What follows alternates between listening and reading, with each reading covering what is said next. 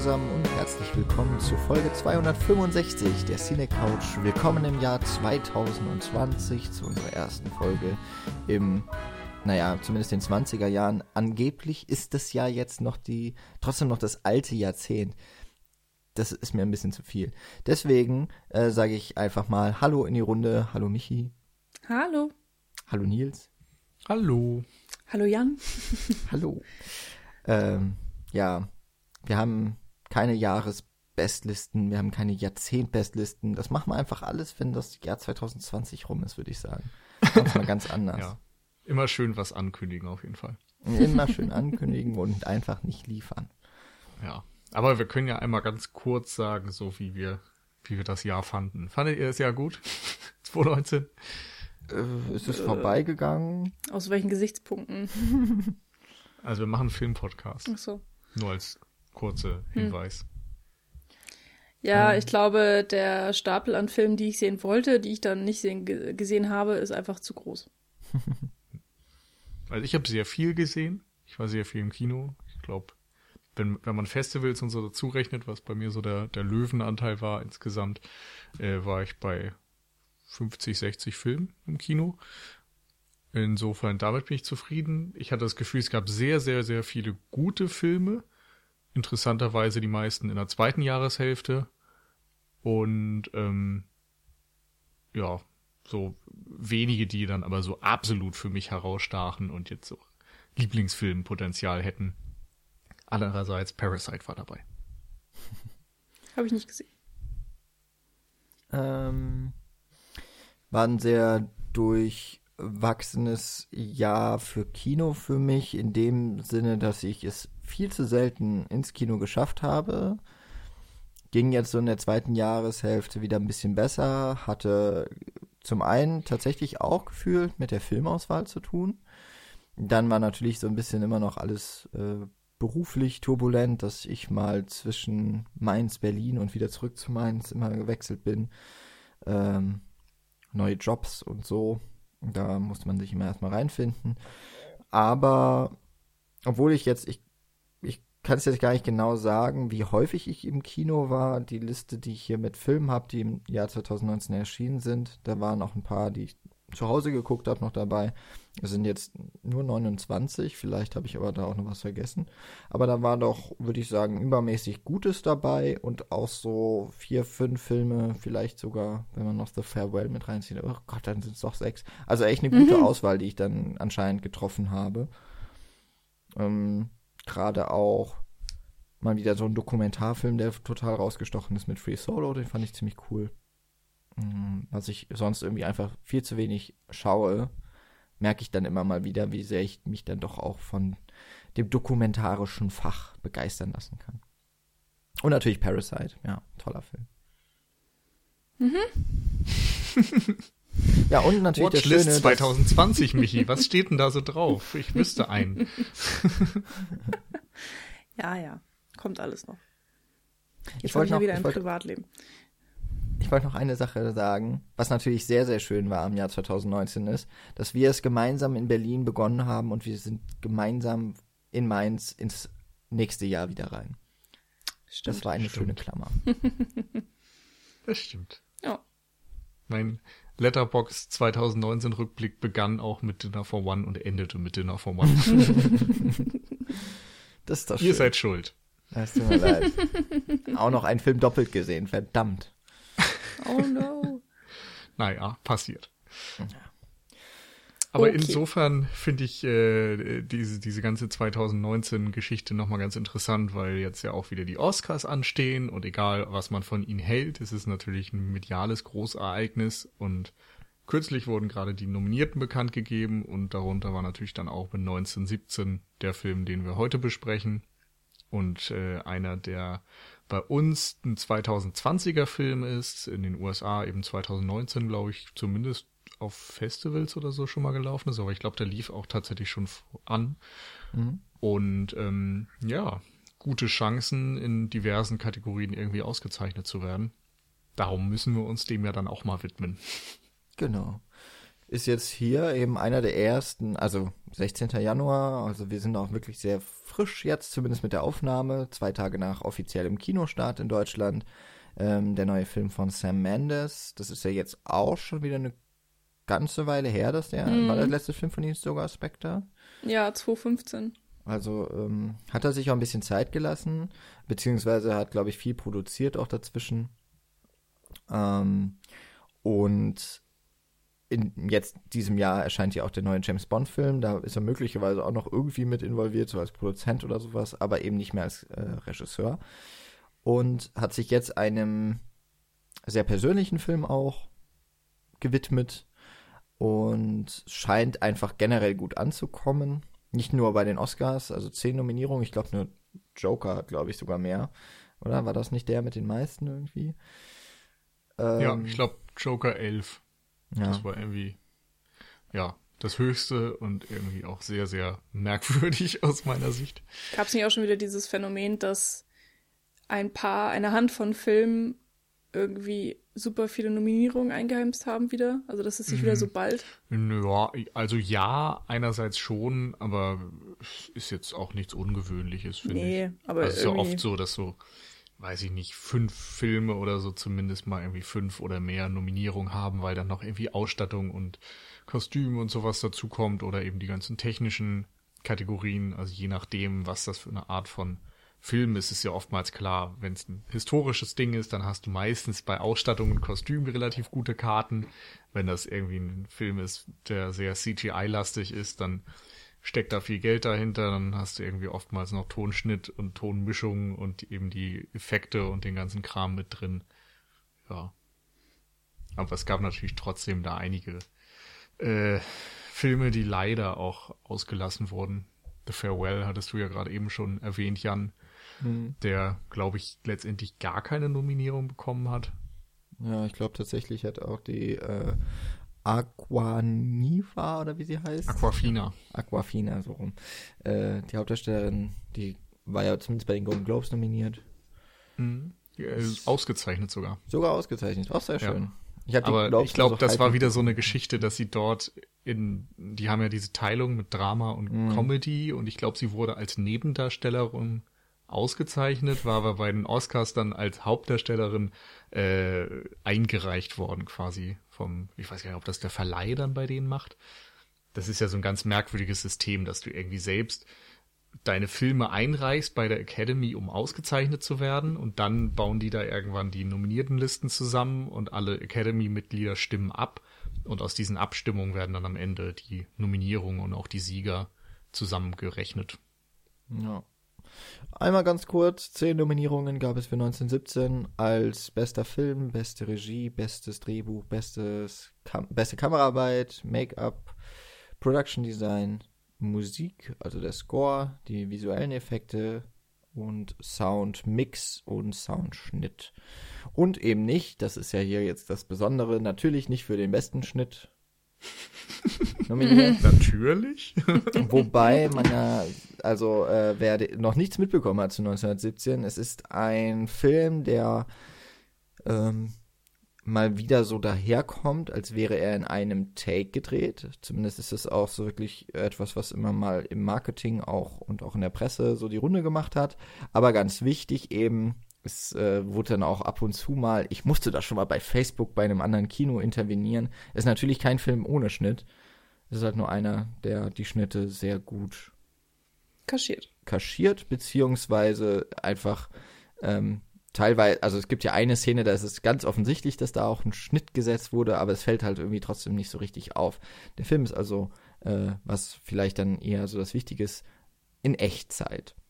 Das hat man ja tatsächlich nicht so häufig. Mhm. Oder wobei Ja, in nicht, gefühlter Echtzeit, weil Ja. wir, weil wir halt an dem Erleben der, der Figuren äh, beteiligt sind. Es gibt eben diese eine Pause, Mhm. die das dann Ja. doch nochmal durchbricht, ja.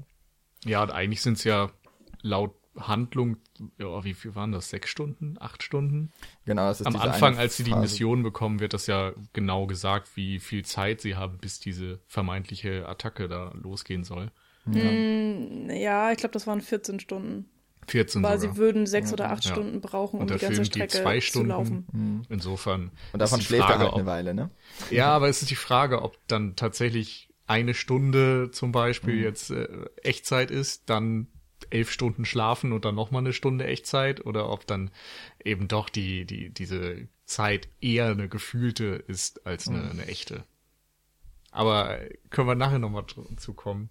Ja. Ganz spannend finde ich, wo du das jetzt gerade so nochmal erklärt hast, dass der Film ja tatsächlich äh, für den besten Schnitt ausgezeichnet wurde. Bei, ich glaube, den Critics' Choice oder People's Choice oder sowas Awards. Also auch einer von diesen äh, ganzen Awards, die jetzt Anfang des Jahres in den USA anstehen. Ich glaube, es waren die Kritiker. Also, äh, ja, da kann man von halten, was man möchte. Es ist natürlich auch irgendwo eine Kunst, Schnitte zu verstecken, aber äh, ja, ich weiß nicht, ob das jetzt richtig in Anführungszeichen einen geschnittenen Film vorgezogen werden sollte bei so einer Auszeichnung. Ja, ich stell's mir auf jeden Fall bei dem Film oder bei solchen Filmen auch ein bisschen langweilig im Schneideraum vor. Ja. Also, Ja. ähm, ja, hab- du, du wirfst ja nichts hin und her, ne? Du, du kannst irgendwie die Szene nicht wirklich zum Leben erwecken oder entscheidende Nuancen finden oder sowas. Ja, eigentlich kannst du nur sagen, okay, also ich, ich schätze jetzt einfach mal, da sind so acht Schnitte oder so oder zehn sind da vielleicht maximal in dem Film drin. Das heißt, du hast irgendwas äh, zwischen neun und elf Szenen und dann sagt der Regisseur, ich will von, weiß ich nicht, dem Take, hier will ich da den dritten Take und dann, ja, schnippst es zusammen, machst es unsichtbar und äh, die Dauer der Postproduktion äh, beläuft sich wahrscheinlich komplett auf die visuellen Effekte. Also das ist natürlich die Frage, ob das tatsächlich so ist oder ob sie dann auch innerhalb der äh, der Takes noch mal rumgespielt haben und dann irgendwie Sachen zusammengeworfen haben und versucht haben, das irgendwie zu kaschieren durch Objekte oder durch Kameraschwenks oder so, wo man vielleicht denkt, da ist gar kein ähm, geplanter Schnitt drin oder oder kein sichtbarer, aber trotzdem ist da ja was drin. Passiert ja, Ja. auch ab und zu mal. Ja. Gerade wenn du halt die Möglichkeiten hast, im, in der Postproduktion mittlerweile durch CGI da sonstige Sachen zusammenzuwerfen. Keine Ahnung. Zumindest ist ja normalerweise auch diese Unterscheidung zwischen, zwischen Schnitt, also reinem Handwerk, so du, du setzt was zusammen, und Montage, also diesem fast schon kunstvolleren Handwerk, also die Überlegung, wie wirkt eine Szene, wenn ich ähm, einen Reaction-Shot an einer anderen Stelle einblende oder komplett rausnehme oder sowas. Und das sind ja Dinge, die hier einfach vorher konzipiert wurden und nicht im Nachhinein dann nochmal neu äh, ja, zum Leben erweckt wurden. Ja, Genau. wahrscheinlich kann man sich so ein bisschen vorstellen, wie äh, Theater, wo eine Kamera aufgestellt wird, das halt eigentlich alles im Vorfeld schon steht und unendlich geprobt wird und dann gibt's halt so drei, vier Durchläufe, wo gefilmt wird. Hm. Und da muss es dann halt ein Stück laufen, ja, und am Ende wird halt ein bisschen zusammengeschnippelt. Ja, es klingt immer so ein bisschen despektierlich, wenn wir das sagen, aber ich glaube, es ist halt wirklich jetzt so mal der Unterschied, dass zumindest so wie wir uns das vorstellen, ist es halt hier wirklich ähm, nur noch das Zusammenfügen, das, was schon mal gemacht wurde und eigentlich, was ja auch gerade dann das Interessante und deswegen ja auch ähm, es auf jeden Fall sehr ähm, richtig ist, dass es auch immer wieder Auszeichnungen gibt für Schnitt- und Montagearbeit, weil da eben doch meistens noch sehr viel mehr mit drin steckt. Und äh, Lee Smith war ja jetzt hier für den Schnitt verantwortlich. Der hat ja doch durchaus schon einige große Filme auch. Äh, zuletzt, glaube ich, wurde er dann wahrscheinlich auch für Dunkirk ausgezeichnet mal. Oder ziemlich viel. Ähm, Inception, glaube ich, hat er auch gemacht. Also hat auch schon mit äh, großen äh, weiteren Filmen, bei denen vielleicht auch, äh, wenn wir jetzt gerade mal an Dunkirk und Inception auch denken, das Mittel der Montage natürlich auch im Konzept dieses der Filme auch ein ganz äh, ganz wichtiger war, ganz wichtiger Punkt um, und da vielleicht auch ein bisschen mehr noch involviert wurde. Ja. Ähm, habt ihr vielleicht mal von der Perspektive noch rangehend, der Film 1917, er spielt, wer hätte es gedacht, 1917, also zur Zeit des Ersten Weltkriegs. Wir sind hier so. wahrscheinlich in Nordfrankreich, da habe ich jetzt nicht genau nachgeschaut. Auf jeden Fall sind wir auf Seite der britischen äh, der britischen Armee und die, äh, ja, es ist der typische, wenn man so ein bisschen im Geschichtsunterricht aufgepasst hat, es ist so dieser äh, Krieg, der sich auf wenigen Kilometern eigentlich hin und her verschiebt. So die Frontlinien sind relativ statisch. Ähm, und hier wird jetzt eben eine fiktive schon, aber durch Berichte des Großvaters von Sam Mendes in erster Linie dann eben ähm, narrativ ausgearbeiteten Episode aus dem Ersten Weltkrieg quasi erzählt.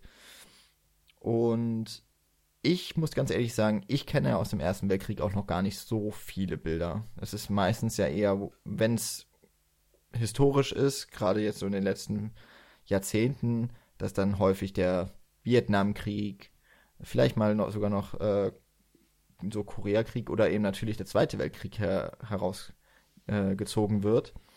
Äh, da die Geschichten stattfinden. Der Erste Weltkrieg wird jetzt möglicherweise auch durch diese 100 Jahre, die ja zurücklag daneben ab 2018, hm, habe ich das Gefühl, dass der jetzt tatsächlich mal so für das kulturelle Gedächtnis noch einmal auch stärker wieder hervorgezogen wurde.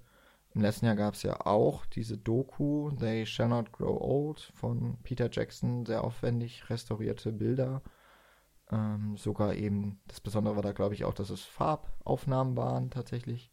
Mm, ja, also äh, natürlich. Ja. Richtig, ja. ja. Also es gab ja zu der Zeit keine Technik, um äh, Farbbilder darzustellen, aber die haben den Schwarz-Weiß-Film nachkoloriert und ähm, dann auch so eine Technik gehabt, um dieses manuelle Drehen auszugleichen. Du hast ja früher die Kamera tatsächlich selbst mhm. gedreht, um äh, den Film durchlaufen zu lassen und hattest dadurch immer mal so gewisse Tempoveränderungen. Und das haben sie technisch angepasst, damit es irgendwie ein bisschen geradliniger läuft, neu abgetastet und dadurch dann versucht, sich dem äh, einem realistischen Bild so weit wie möglich anzunähern. Mhm. Und dann so ein bisschen zu zeigen, dass es nicht so weit weg ist. Wir haben ja als Menschen immer so ein bisschen die Angewohnheit, Dinge in Schwarz-Weiß, in diesem grobkörnigen, rauschenden Bild so ein bisschen in die Vergangenheit zu äh, schieben. Also man hat immer den Eindruck, dass es noch viel länger her, als es tatsächlich her ist, dadurch, dass es so alt aussieht. Und mhm. in dem Moment, wo du auf einmal merkst, naja, das sind auch irgendwie nur so 17-jährige Jungs, die da ein bisschen an ihrem Brot nagen und in die Kamera grinsen, da fühlt sich das alles noch mal ein bisschen näher an. Ja. Also meine Frage wäre quasi, habt ihr mit diesem Ersten Weltkriegsszenario auch so eine so einen Eindruck davon, das ist was Frisches? Hm, ich ehrlich gesagt nicht. Ähm, also ich habe auf jeden Fall den Eindruck, den du auch beschrieben hast, dass es momentan so eine Hochphase ist infolge dieses 100-jährigen Jubiläums. Ähm, aber ich könnte nicht sagen, dass das jetzt was absolut Neues ist, weil man dann doch das meiste schon in dem einen oder anderen Film gesehen hat. Also ich weiß, ich denke da an äh, Im Westen nichts Neues oder Wege zum Ruhm von Stanley Kubrick, ähm, die so die großen Vertreter aus meiner Sicht sind. Und ansonsten äh, gibt es irgendwie dann dieses, diesen Grabenkrieg relativ häufig gefühlt in der einen oder anderen Form visualisiert, weil es einfach so ein einprägsames Bild ist, wie du da irgendwie den Feind eigentlich nie zu Gesicht bekommst und da in diesem Graben vor dich hin vegetierst, ohne dass es irgendwie nach vorne oder nach hinten geht. Es ist einfach eine, eine sehr prägnante Metapher irgendwie, die aus dem Grund auch sehr häufig verwendet wird. Und darum hatte ich jetzt nicht unbedingt den Eindruck, dass es etwas absolut Neues ist, dass man wieder einen Film darüber macht. Ähm, aber ich glaube, dass die großen, actionreichen, teuren Hollywood-Kriegsfilme den Ersten Weltkrieg eher ausgespart haben. Insofern hat man es vermutlich noch nicht auf diesem technischen Level gesehen. Ja, ich musste auch relativ häufig im Kinosaal dann dran denken, ähm, dass ich das so vergleichen würde mit einem Film, gerade am Anfang, wie jetzt äh, der Soldat James Ryan. Wenn es in diese bombastischen Einstellungen geht, wo es dann auch wirklich äh, knallt, wo die Artilleriegeschüsse, äh, Schosse, so, die Geschütze, die Geschosse ab feuern, aber man, wir ja nur die Einschläge sehen, diese Menschenmassen und dann eben das alles auch wieder in einem Take. Das ist ja der Beginn oder die, die eine große Szene am Anfang von äh, Soldat James Ryan ist ja auch ein One-Take, äh, da der, äh, die, die Ankunft der, an der Normandie, am D-Day.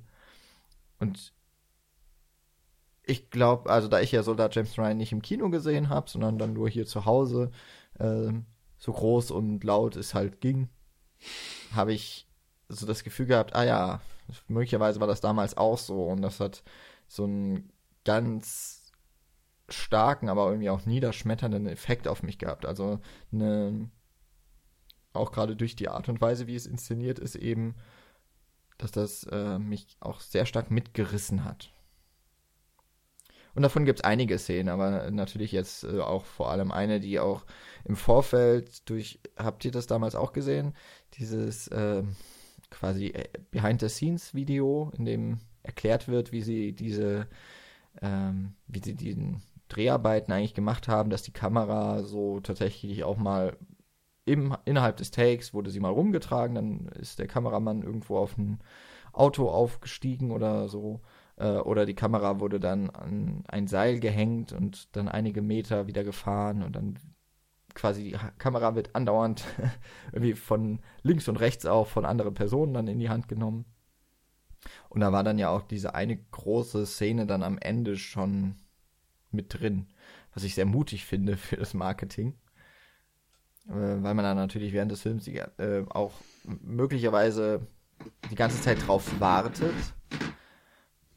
Wobei es mir dann letztlich gar nicht so ging, weil ich so im Film involviert war, also dass mich das dann nicht gestört hat. Die Vorwegnahme. Also ich habe das Video nicht gesehen. Ich mhm. kenne keine Behind-the-Scenes-Videos. Ähm, aber im Trailer war ja diese Szene, wo ne, die Flieger schießen und der Hauptdarsteller auf die Kamera zurennt, wenn, während alle anderen Soldaten so von rechts nach links oder so laufen. Die war da ja auch sehr prominent im Trailer. Und darum war es für mich auch, wie du beschrieben hast, irgendwie so ein Höhepunkt, auf den man wartet. Hm. Und ich weiß nicht, ob es mich gestört hat per se, aber ähm, ich war auf jeden Fall nicht so sehr investiert im Film. Also ich hatte schon sehr viel Zeit, um zwischendurch mal übers Handwerk nachzudenken. Mhm. Wenn wir jetzt gerade mal so dabei sind, wie ob oder ob man überhaupt von dem Film so mitgerissen wurde, wie ging es da dir, Michi? Äh, also ich war tatsächlich voll drin. Ähm, vielleicht jetzt nicht unbedingt ab der ersten Sekunde. Ich glaube, da in der ersten Szene, muss ich doch gestehen, habe ich sehr drauf geachtet, ah, wie haben die das jetzt mit der Kamera gemacht, weil ich das auch so lustig fand, dass sie da die ganze Zeit ähm, durch diese engen Schützengräben laufen. Und da passen ja eigentlich noch nicht mal wirklich zwei Menschen nebeneinander. Und trotzdem läuft die Kamera oder der Kameramann die ganze Zeit rückwärts und links an ihm vorbeilaufen die ganze Zeit die Statisten. Ähm, ich weiß auch nicht, irgendwie hat mich das so ein bisschen abgelenkt, ähm, weil es mir Spaß gemacht hat, darüber nachzudenken, wie schwierig das auch einfach gewesen sein muss. Und ähm, äh, weil, weil vielleicht habe ich mm, dann doch irgendwie auch auf den ersten Schnitt gewartet oder so oder auf den ersten Fehler, ich weiß auch nicht. Ähm, weil es ein bisschen unbewusst, äh, also ich habe schon so ein bisschen gebraucht, um irgendwie reinzukommen, weil das auch eine andere Seherfahrung einfach ist, die ganze Zeit keinen Schnitt zu haben. Ähm, also es ist, ich meine, ich wusste das ja, aber trotzdem auch so beim beim Sehen. Ähm, du hast ja die ganze Zeit diese fließende Kamera und ähm, die Einstellungen verändern sich. Ähm, ich glaube, am Anfang haben sie sich noch gar nicht so doll verändert, da war es immer ziemlich so ähm, ja, eine amerikanische mehr oder weniger, also dass man, dass man die zwei Hauptprotagonisten mehr oder weniger von Kopf bis Hüfte eigentlich die ganze Zeit gesehen hat oder irgendwas in der Art. Ähm, naja. Und dann irgendwann hat mich die Geschichte und die Hauptdarsteller aber echt total gepackt und dann war ich äh, voll drin. Kann gar nicht genau sagen, wann das war. Ähm, und habe dann auch sehr mitgelitten. Also ähm, ja, ich glaube, ich war auch so an dem Abend in der perfekten Stimmung, den zu gucken. Es war Freitagabend, ich war von der Woche vollkommen K.O. Und ich glaube, alle meine, äh, weiß ich nicht, meine, meine, meine Schilde oder, weiß ich nicht, äh, waren einfach unten und dann konnte ich mich so voll auf den Film einlassen und war emotional sehr gebannt, bis dann zum Schluss auch und dann kam der Abspann und ich hatte dann auch beim Abspann immer noch Probleme, mich aus dem Film wieder rauszuholen und äh, wirklich so der Moment, als wir dann in den Flur gingen und alles war wieder so super hell und da waren Menschen, die sich unterhalten haben und ganz viele Filmposter und so weiter und dann dachte ich so, ja, okay, jetzt, jetzt, sind wir wieder in der realen Welt angekommen. so, es hat für mich so ein paar Schritte gedauert. Ähm, hatte lange tatsächlich nicht mehr so ein Kinoerlebnis und äh, hatte das vor allen Dingen auch überhaupt nicht erwartet. Also das war jetzt kein Film, auf den ich mich großartig gefreut hatte, wo ich dachte, yay, endlich sehe ich 1917 im Kino. Ne, es war eher so ein bisschen, ja, halt geguckt für einen Podcast und äh, wusste gar nicht so richtig, worauf ich mich einlasse. Bin im Nachhinein natürlich sehr froh, dass es so gekommen ist, wie es meistens so ist. Ähm, ja, so für mich auf jeden Fall ein kleiner Überraschungsfilm oder überraschendes Kinoerlebnis. Vor allen Dingen, weil ich auch so bei Kriegsfilmen tue ich mich manchmal schon ein bisschen schwer. Ähm, weil was ich halt auch so gar nicht abkann, ist dieser falsche Heldentum oder dieser richtig krasse, oh, ich kämpfe für mein Land und ich brenne alles andere nieder. So, und ähm, klar, jeder Kriegsfilm ist anders, aber ich habe jedes Mal, wenn wir einen Kriegsfilm anfangen, dann doch ein bisschen Schiss, dass es vielleicht so ein bisschen in die Richtung gehen könnte. Oder ähm, ja, dass man so ein bisschen zu sehr dieses, ja, so, so, so, so ein, ich weiß nicht, so ein blödes, falsches Heldentum habe, da habe ich irgendwie einfach absolut echt keine Lust drauf und ich kann auch mit Braveheart zum Beispiel nichts anfangen. Es ist jetzt kein Kriegsfilm per se, aber es ist halt ein Schlachtenfilm und so mit, mit Schlachtenfilmen tue ich mich irgendwie sehr schwer. Und hier bei 1917 ist es natürlich sehr dankbar dann für mich persönlich, dass wir äh, diese sehr persönliche Geschichte haben und, und ähm, aus diesem extrem persönlichen Blickwinkel eben den Ersten Weltkrieg oder eben die, diese Schlacht da ähm, erzählt bekommen. Mhm. Und das hat für mich einfach perfekt funktioniert. Ich finde, der Punkt mit dem Kriegsfilm ist äh, ganz, ganz interessant, auch mal drüber zu sprechen, weil das war tatsächlich auch das, was mh, hm, ich war diesmal nicht alleine im Kino. Also zum einen war das Kino ausverkauft, glaube ich, oder knapp davor, sondern äh, wir hatten uns dann auch verabredet und so das erste wo, quasi eine Reaktion, die dann kam, war ähm, von einer Freundin, dass sie meinte, ja, hm, ist halt schon irgendwie auch ein Kriegsfilm und halt auch wieder, sie hat immer die Probleme auch mit diesem Pathos und mit diesem Patriotismus auch und eben dieser, mit diesen Heldengeschichten generell. Und ich kann das so ein Stück weit nachvollziehen, finde aber auch, dass das Sam Mendes, der schon mindestens als einmal mit Jarhead auch einen Kriegsfilm gemacht hat, der ja ein bisschen anders funktioniert als ganz viele sonstige Kriegsfilme, die ja, denen ja häufig auch diese Faszination für das, äh, dieses Bombastische des Krieges ja anhaftet. Und man denen immer so irgendwie ein, so ein doppelbödiges Spiel unterstellen könnte. Und ich finde es halt sehr interessant, dass er auch hier wieder sehr stark versucht, glaube ich, so ein Antikriegsmäßig vorzugehen. Also da auch wirklich gar nicht äh, so die Faszination auf diese, auf die Kriegshandlungen ähm, zu legen, wobei es dann am Ende mich halt doch so gepackt hat. Ähm, aber ich fand es zum einen ganz interessant, dass hier die Aufgabe unserer Helden ist, einen Angriff zu verhindern. Also nicht irgendwie jetzt zu mhm. sagen, okay, die, die, es geht, es wird hier eine Falle ausgelegt und äh, es wäre ja auch eine Möglichkeit zu sagen, na gut, wir machen jetzt noch schnell einen Trupp zusammen und wir fallen den Deutschen in den Rücken oder sowas oder in die Seite. Was natürlich auch in der Art der Kriegsführung damals, glaube ich, schwer gewesen wäre. Ähm, sondern eben zu sagen, okay, ihr müsst diesen Angriff abbrechen lassen. Also ihr müsst da diesen, diesen Be Befehl durchgeben. Das ist schon mal die eine Sache, dass das so die Haupthandlung eigentlich ist. Und das zweite, dass wir dann auch den Helden so, ich glaube, die letzte halbe oder dreiviertel Stunde ohne Waffe rumlaufen sehen. Also ein Soldat, der eigentlich nur noch mit seiner, mit seiner Uniform bekleidet ist und äh, Waffen und äh, sein, seine ganze Ausrüstung auf dem Weg einfach liegen lassen musste oder sie ist ihm abhanden gekommen und er ist quasi nur noch mit dem nackten Überleben so beschäftigt. Und dass er es dann trotzdem schafft, obwohl er halt nicht mehr mit den ganzen in Anführungszeichen machtvollen Instrumenten ausgestattet ist. Nur noch mit dem Befehl und halt seinem Mut. Und das finde ich halt dann doch noch mal ein bisschen anders als so in ganz vielen anderen Kriegsfilmen, in denen es dann häufig eben doch der große Sieg, der errungen wird durch die Heldentat eines anderen. Wir hatten ja so eine ganz ähnliche Diskussion auch schon bei dem letzten Star Wars-Film und auch bei dem davor, wenn ich mich gerade richtig erinnere. Also es ist jetzt nicht nur etwas, was auch explizit mit Erst-, Zweit- oder was auch immer Weltkriegs- oder Kriegsfilmen zu tun hat, sondern ja generell so eine sehr amerikanische, sagt man glaube ich auch häufig, Sicht auf, auf so ähm, Erzählungen. Hm.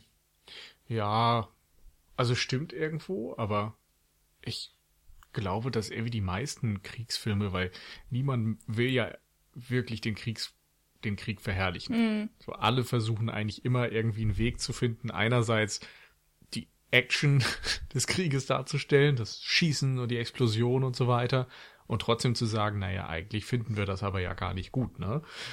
Und das äh, zieht sich so ein bisschen durch die Kinogeschichte und ich, also ich, ich frage mich gerade, ob jetzt 1917 wirklich so was grandios anderes macht. Ähm, Nö. Nee, nicht grandios. Ich finde nur, dass keiner es, behauptet. dass es ähm, irgendwie dann doch bemerkenswert ist, dass halt der Sieg quasi hier ohne die Waffengewalt errungen wird. Und natürlich auch, dass dann gleich noch äh, der, dieser Satz auch von Benedict Cumberbatch kommt, nachdem der Angriff abgeblasen wird. Naja, heute sagen sie, wir sollen nicht angreifen und in zwei Tagen sollen wir dann wieder in der Morgendämmerung auf, äh, quasi mhm. bereitstehen. Also es ist auch tatsächlich so ein Fatalismus irgendwie mit dabei. Mhm. Ja, ich hatte auch schon das Gefühl, dass sie sich ähm, Mühe gegeben haben, ähm, viele Facetten einfach äh, zu zeigen und dass es eben nicht einfach so einfach ist, du hast Armee A und die kämpft gegen Armee B und danach ist der Krieg entschieden, sondern hier wird schon, finde ich, ziemlich gut das Gefühl äh, oder einfach dargestellt, dass das Krieg einfach super kompliziert ist, dass es sich von Tag zu Tag ändert, dass ähm, es auch super viele nutzlose oder sinnlose Schlachten gibt und dass ähm, ähm, irgendwie die Soldaten wirklich so wie Bauern auf einem Schachfeld sind. So, sie machen halt mhm. das, was gesagt wird und sie haben keine andere Wahl. Und es kann gut ausgehen, es kann schlecht ausgehen. Und selbst wenn du ähm, die Schlacht überlebst, in, in, in 60, 70 Prozent der Fälle bist du wahrscheinlich irgendwie verletzt und ja, dann wirst du halt zusammenge, äh, wie heißt das denn? Geflickt. Und ähm, sobald du wieder ähm, marschieren kannst, marschierst du halt wieder los. Und ähm, ja, das, das fand ich halt sehr spannend. Die haben sich halt nicht so einfach gemacht. Es ist äh, kein Schwarz und Weiß, sondern es sind viele verschiedene Faktoren, viele Graustufen, die da dargestellt werden. Und ähm, mochte es da zum Beispiel auch, dass sie, als sie den deutschen Bunker gefunden haben und da dann äh, unter Tage gehen, so in diese gegrabenen ähm, ja, äh, Betten, also wo diese Betten aufgebaut sind, ähm, dass da dann auch kurz mal gezeigt wird, dass auch die ihre Familienfotos da an den Betten haben und dass auch die Soldaten eben für ihre Familien kämpfen und, und dafür wieder nach Hause zu kommen. Also ähm, und dann der Film endet dann ja auch mit ähm, damit, dass der eine Soldat auf das, seine Familienfotos guckt und ja, dass sie irgendwo die gleiche Motivation haben ähm, und generell einfach diese Sinnlosigkeit des Krieges ähm, ja, nicht deutlich gemacht wird, das wäre vielleicht ein bisschen zu viel, aber auf jeden Fall so in den Raum geworfen wird. Hm. Also ich muss sagen, ich äh, bin da echt nicht so sehr auf eurer Seite. Ähm, ich finde den Film jetzt absolut nicht schlecht, aber für mich sind die Stärken in diesen Momenten, in dieser quasi Echtzeit, also er schafft es in einigen Situationen sehr gut, diese, diese Eindringlichkeit rüberzubringen, wie es vielleicht sein muss, auf diesem trostlosen Schlachtfeld ähm, zu leben und, und diesen, diesen, äh, ja, einerseits Todesangst zu durchleben und diese Hoffnungslosigkeit vielleicht auch und das Grauen. Und auf der anderen Seite irgendwie zu versuchen, seine Menschlichkeit nicht zu verlieren. Also mhm. dieses, was der Krieg mit dem Einzelnen macht, wie, wie du als einzelner Mensch damit umgehst, was der Krieg äh, ja, für dich darstellt. Das finde ich, bekommt der Film ganz gut hin. Aber dieses ganze andere, so, wie, wie Leute verheizt werden und das Strategische und überhaupt, ähm, und äh, auch das, diese Frage von Helden und Feinden oder, oder der einen und der anderen Seite, das finde ich, fällt dadurch sehr unter den Tisch, weil du eben die ganze Zeit nur bei den Figuren bist. Das sind halt Annahmen, die hat man vielleicht eher so in seinem Kopf, aber ich habe nicht den Eindruck, dass es im Film jetzt so tief drin steckt. Also ich will jetzt auch nicht sagen, dass das das Hauptthema des Films ist. Also klar, der liegt absolut auf dieser ähm, persönlichen Sichtweise ähm, der Hauptfiguren oder der, der einen mhm. Hauptfigur, je nachdem, wie man es jetzt ähm, sehen möchte. Aber ähm, ich finde, so immer nebenbei bringt er doch schon ähm, diese, diese Infos ein oder diese, diese Einblicke irgendwie. Aber jetzt so Sinnlosigkeit des Krieges. Also, woran würdest du das festmachen? Naja, auch alleine zum Beispiel an, an dem, was dann Jan gesagt hat, so von wegen, ja, okay, heute äh, ne, ziehen wir uns zurück und morgen greifen wir wieder an. Und ähm, auch das, es wird ja schon eingestiegen mit, ja, wir sind irgendwie Ewigkeiten hier in der Frontlinie mhm. und äh, streiten uns um dieselben paar Kilometer schon seit Ewigkeiten. Und du siehst ja die ganze Zeit die Verletzten und Gestorbenen um einen herum und ähm, auch dieses ganze Tod und Verderben. Oder auch zum Beispiel, wenn sie die Soldaten treffen mit den Autos. Ähm, dann sagt der eine Soldat so, wofür kämpfen wir eigentlich? Für, für hm. dieses Land hier? Und dann liegen die ganzen toten Kühe da im Land rum.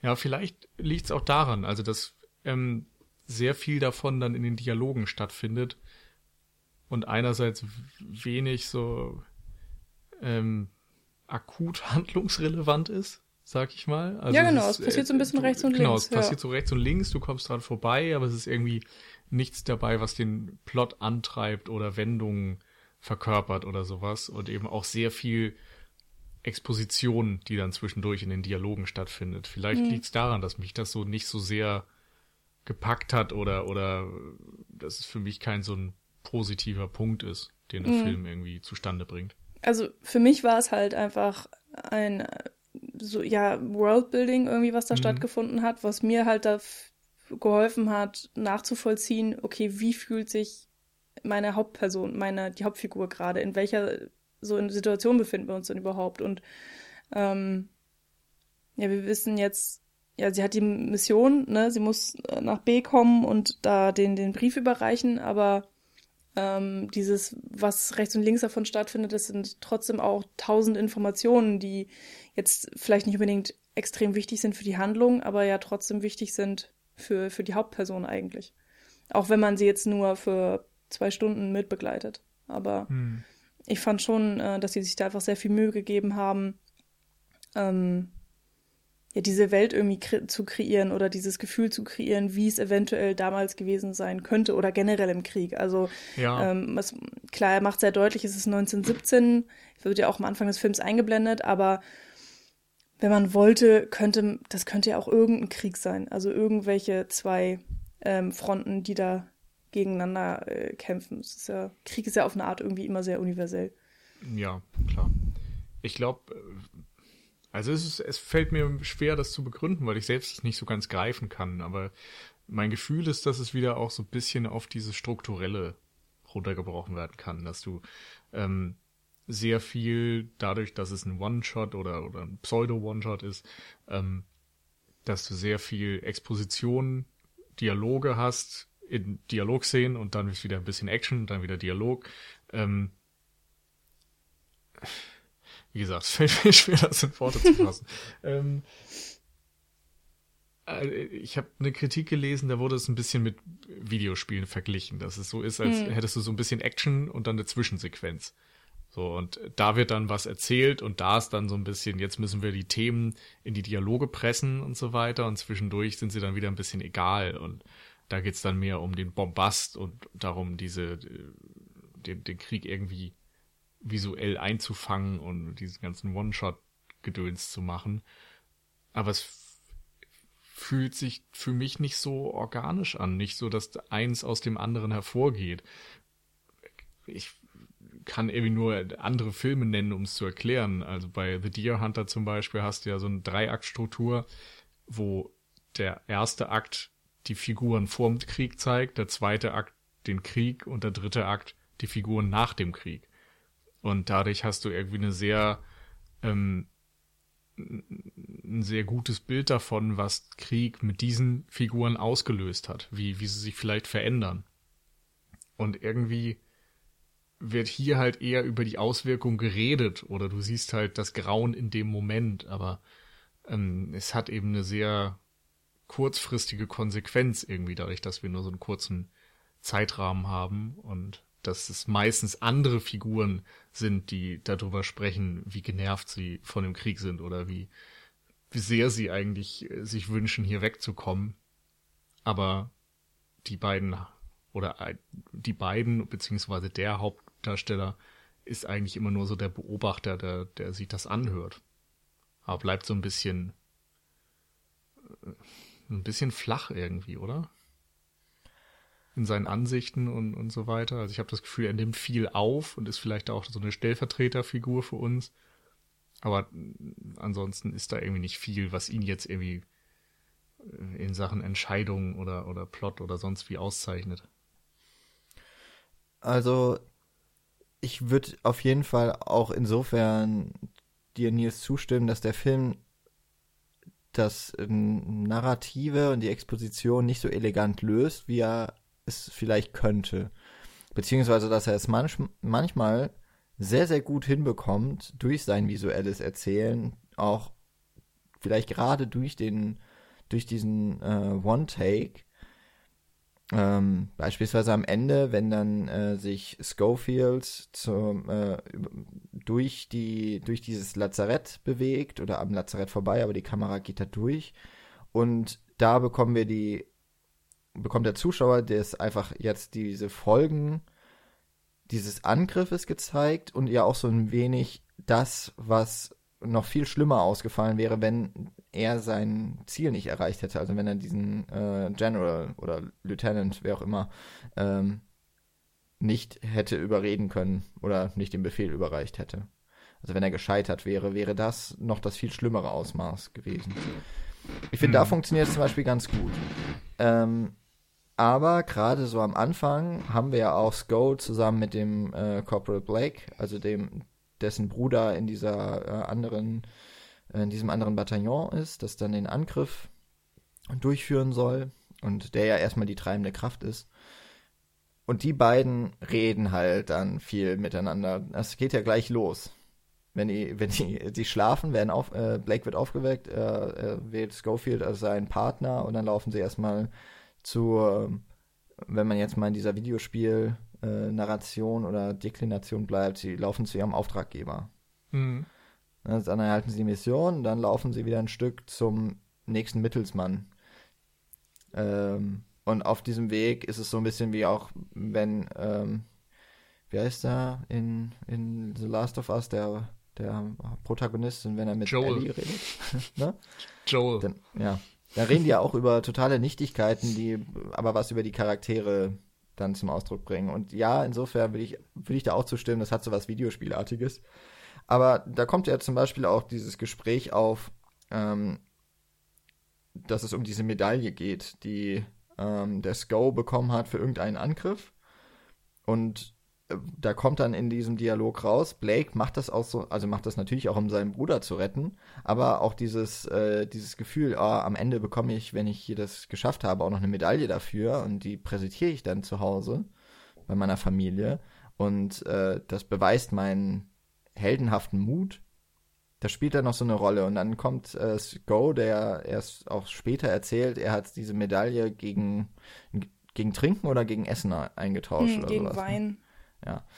Und der dieses, dieses falsche, wenn man so möchte, das Achievement sammeln, ja, der das dann damit einfach gleich mal so äh, ins, ins Nichtige führt, ja. Also wenn man Glück hat, kann man am Ende damit angeben, aber wenn man mal ganz ehrlich ist, man kann einfach froh sein, wenn man da rauskommt. Ich finde, das schwingt da auf jeden Fall mit und ähm, wird insofern dann am Ende nochmal thematisiert, dass wir dass ja der letzte Shot dann eben ist, dass wir Sko sehen, er ähm, lässt sich an einem Baum nieder, abseits von dem ganzen Geschehen und ähm, holt ja diese, holt die Fotos seiner Familie raus. Und das ist das, was ihn angetrieben hat. Nämlich, dass da drauf steht, äh, please come back oder sowas. Oder ja, komm mhm. zurück zu uns. Möglicherweise sogar ohne please, also sogar als Befehl. Komm, komm wieder zurück, genau, zu, zu deiner Familie. Das ist die wahre Mission. Ja, vielleicht. und das mit den Dialogen finde ich auf jeden Fall super unelegant und eben auch ein bisschen zu viel Exposition ab und zu. Und das ist, glaube ich, halt wirklich dieser Machart geschuldet. Und es fällt dadurch auch nochmal so auf, weil es dann eben, weil es so eine perfekte technische Umsetzung ist, die nicht immer in diesem gleichen Maße auch die, äh, auch die Narrative irgendwie durchhalten kann. Hm. Also ich fand's fand die Dialoge eigentlich zu keinem Zeitpunkt irgendwie störend oder zu viel Exposition. Ähm, ähm, klar, am Anfang hat man irgendwie sehr viel Gerede, vor allen Dingen, weil dann ja auch sofort der Befehl erklärt wird, so von wegen, du musst da und dahin, das und das machen, äh, das und das dürft ihr nicht machen, was auch immer. Und dann äh, muss, wird ja auch erstmal erzählt, das hier ist die Frontlinie und da hört die Frontlinie auf und das ist der Status quo irgendwie.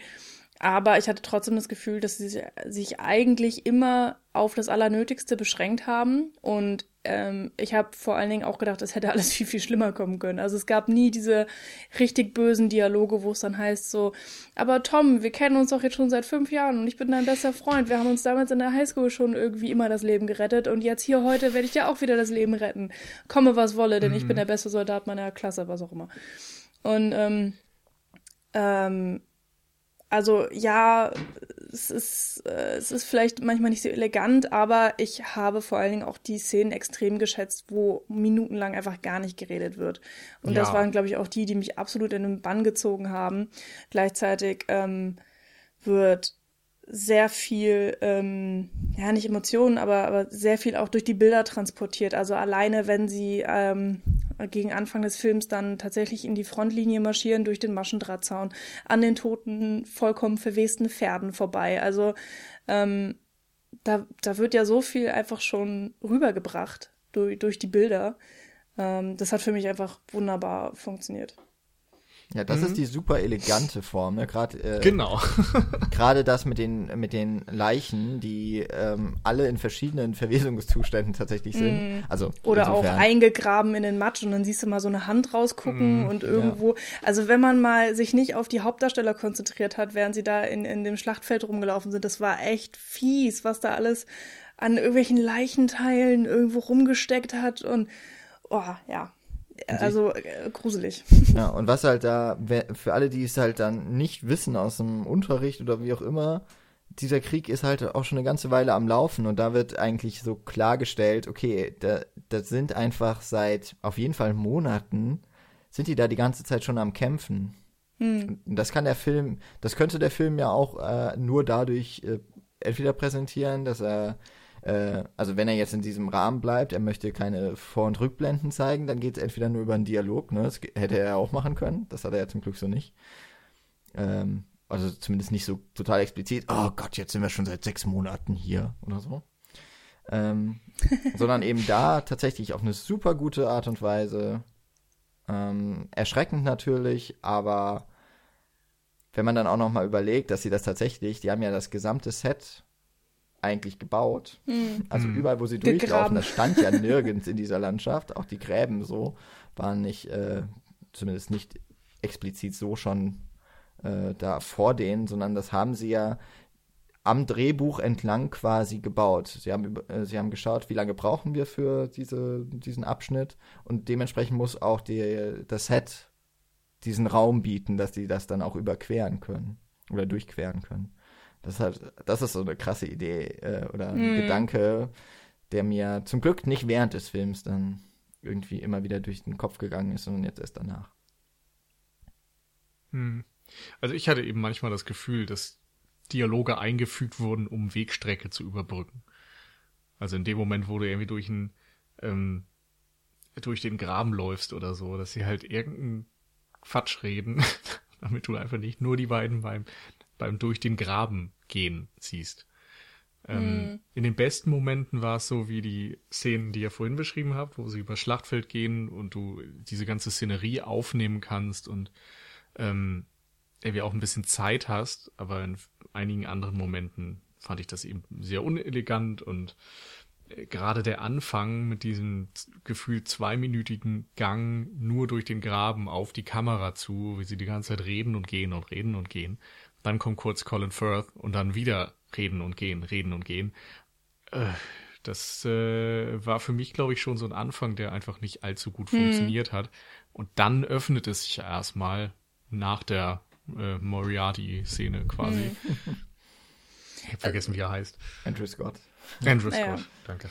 Ja, ich fand das in den Schützengräben auf eine Art schon irgendwie spannend, weil ähm, ich meine, man weiß, es gibt die Dinger. Ich war halt noch nie physisch mhm. in einem und irgendwie war es dann äh, eine ganz, ein ganz interessantes Erlebnis, ähm, durch, äh, dadurch, dass die Kamera da so durchläuft, diese Enge irgendwie mitzuerleben mhm. und dieses Labyrinthartige und dieses, äh, wo müssen wir denn jetzt eigentlich lang? Und äh, dann geht's irgendwie rechts runter in irgendwelche gegrabenen ähm, ähm, ähm, ähm Höhlen sozusagen und äh, auch, dass das alles ziemlich verfestigt war. Also es war ja, ja nicht einfach nur ein ausgehobener Graben, sondern die haben ja tatsächlich die, die Wände befestigt und dann gab es teilweise irgendwelche strategisch wichtigen Punkte oder Kreuzungen und dann hieß es ja auch irgendwie, ey, ihr dürft hier nicht lang, dann sind sie anscheinend in die falsche Richtung gelaufen. Also es gibt so eine Art Einbahnstraßen oder so, wenn ich das richtig verstanden habe.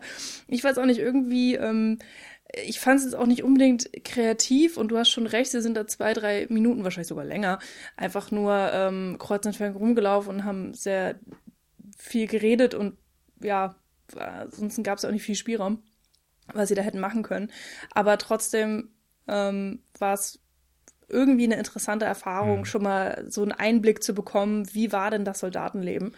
Und dann stellt es ja auch nochmal einen interessanten Kontrast einfach zu später dann da. Und auch dieses ja. Gefühl von, wir sind hier in einem, in einem Graben, der vielleicht uns einigermaßen Schutz bietet. Auf jeden Fall sind wir nicht sehr gut sichtbar.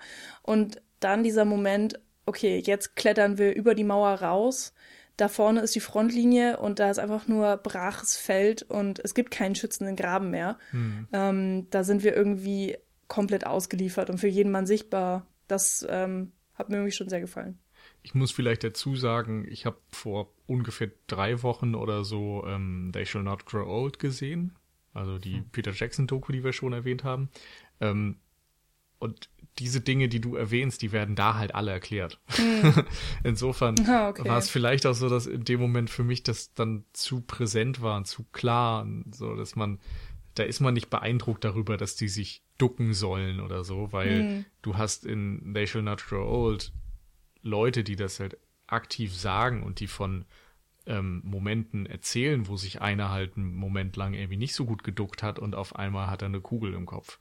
Und das war da irgendwie deutlich eindringlicher und dieses gesamte Leben im Graben ist natürlich auch nochmal ein anderes, wenn du äh, Geschichten und Tagebucheinträge hörst von Leuten, die da wirklich über Wochen und Monate blieben und dann füllt sich das irgendwie alles mit Wasser und die kriegen da Wundbrand und sonst was. Also das ist halt was anderes als einmal kurz zwei Minuten da durchrennen.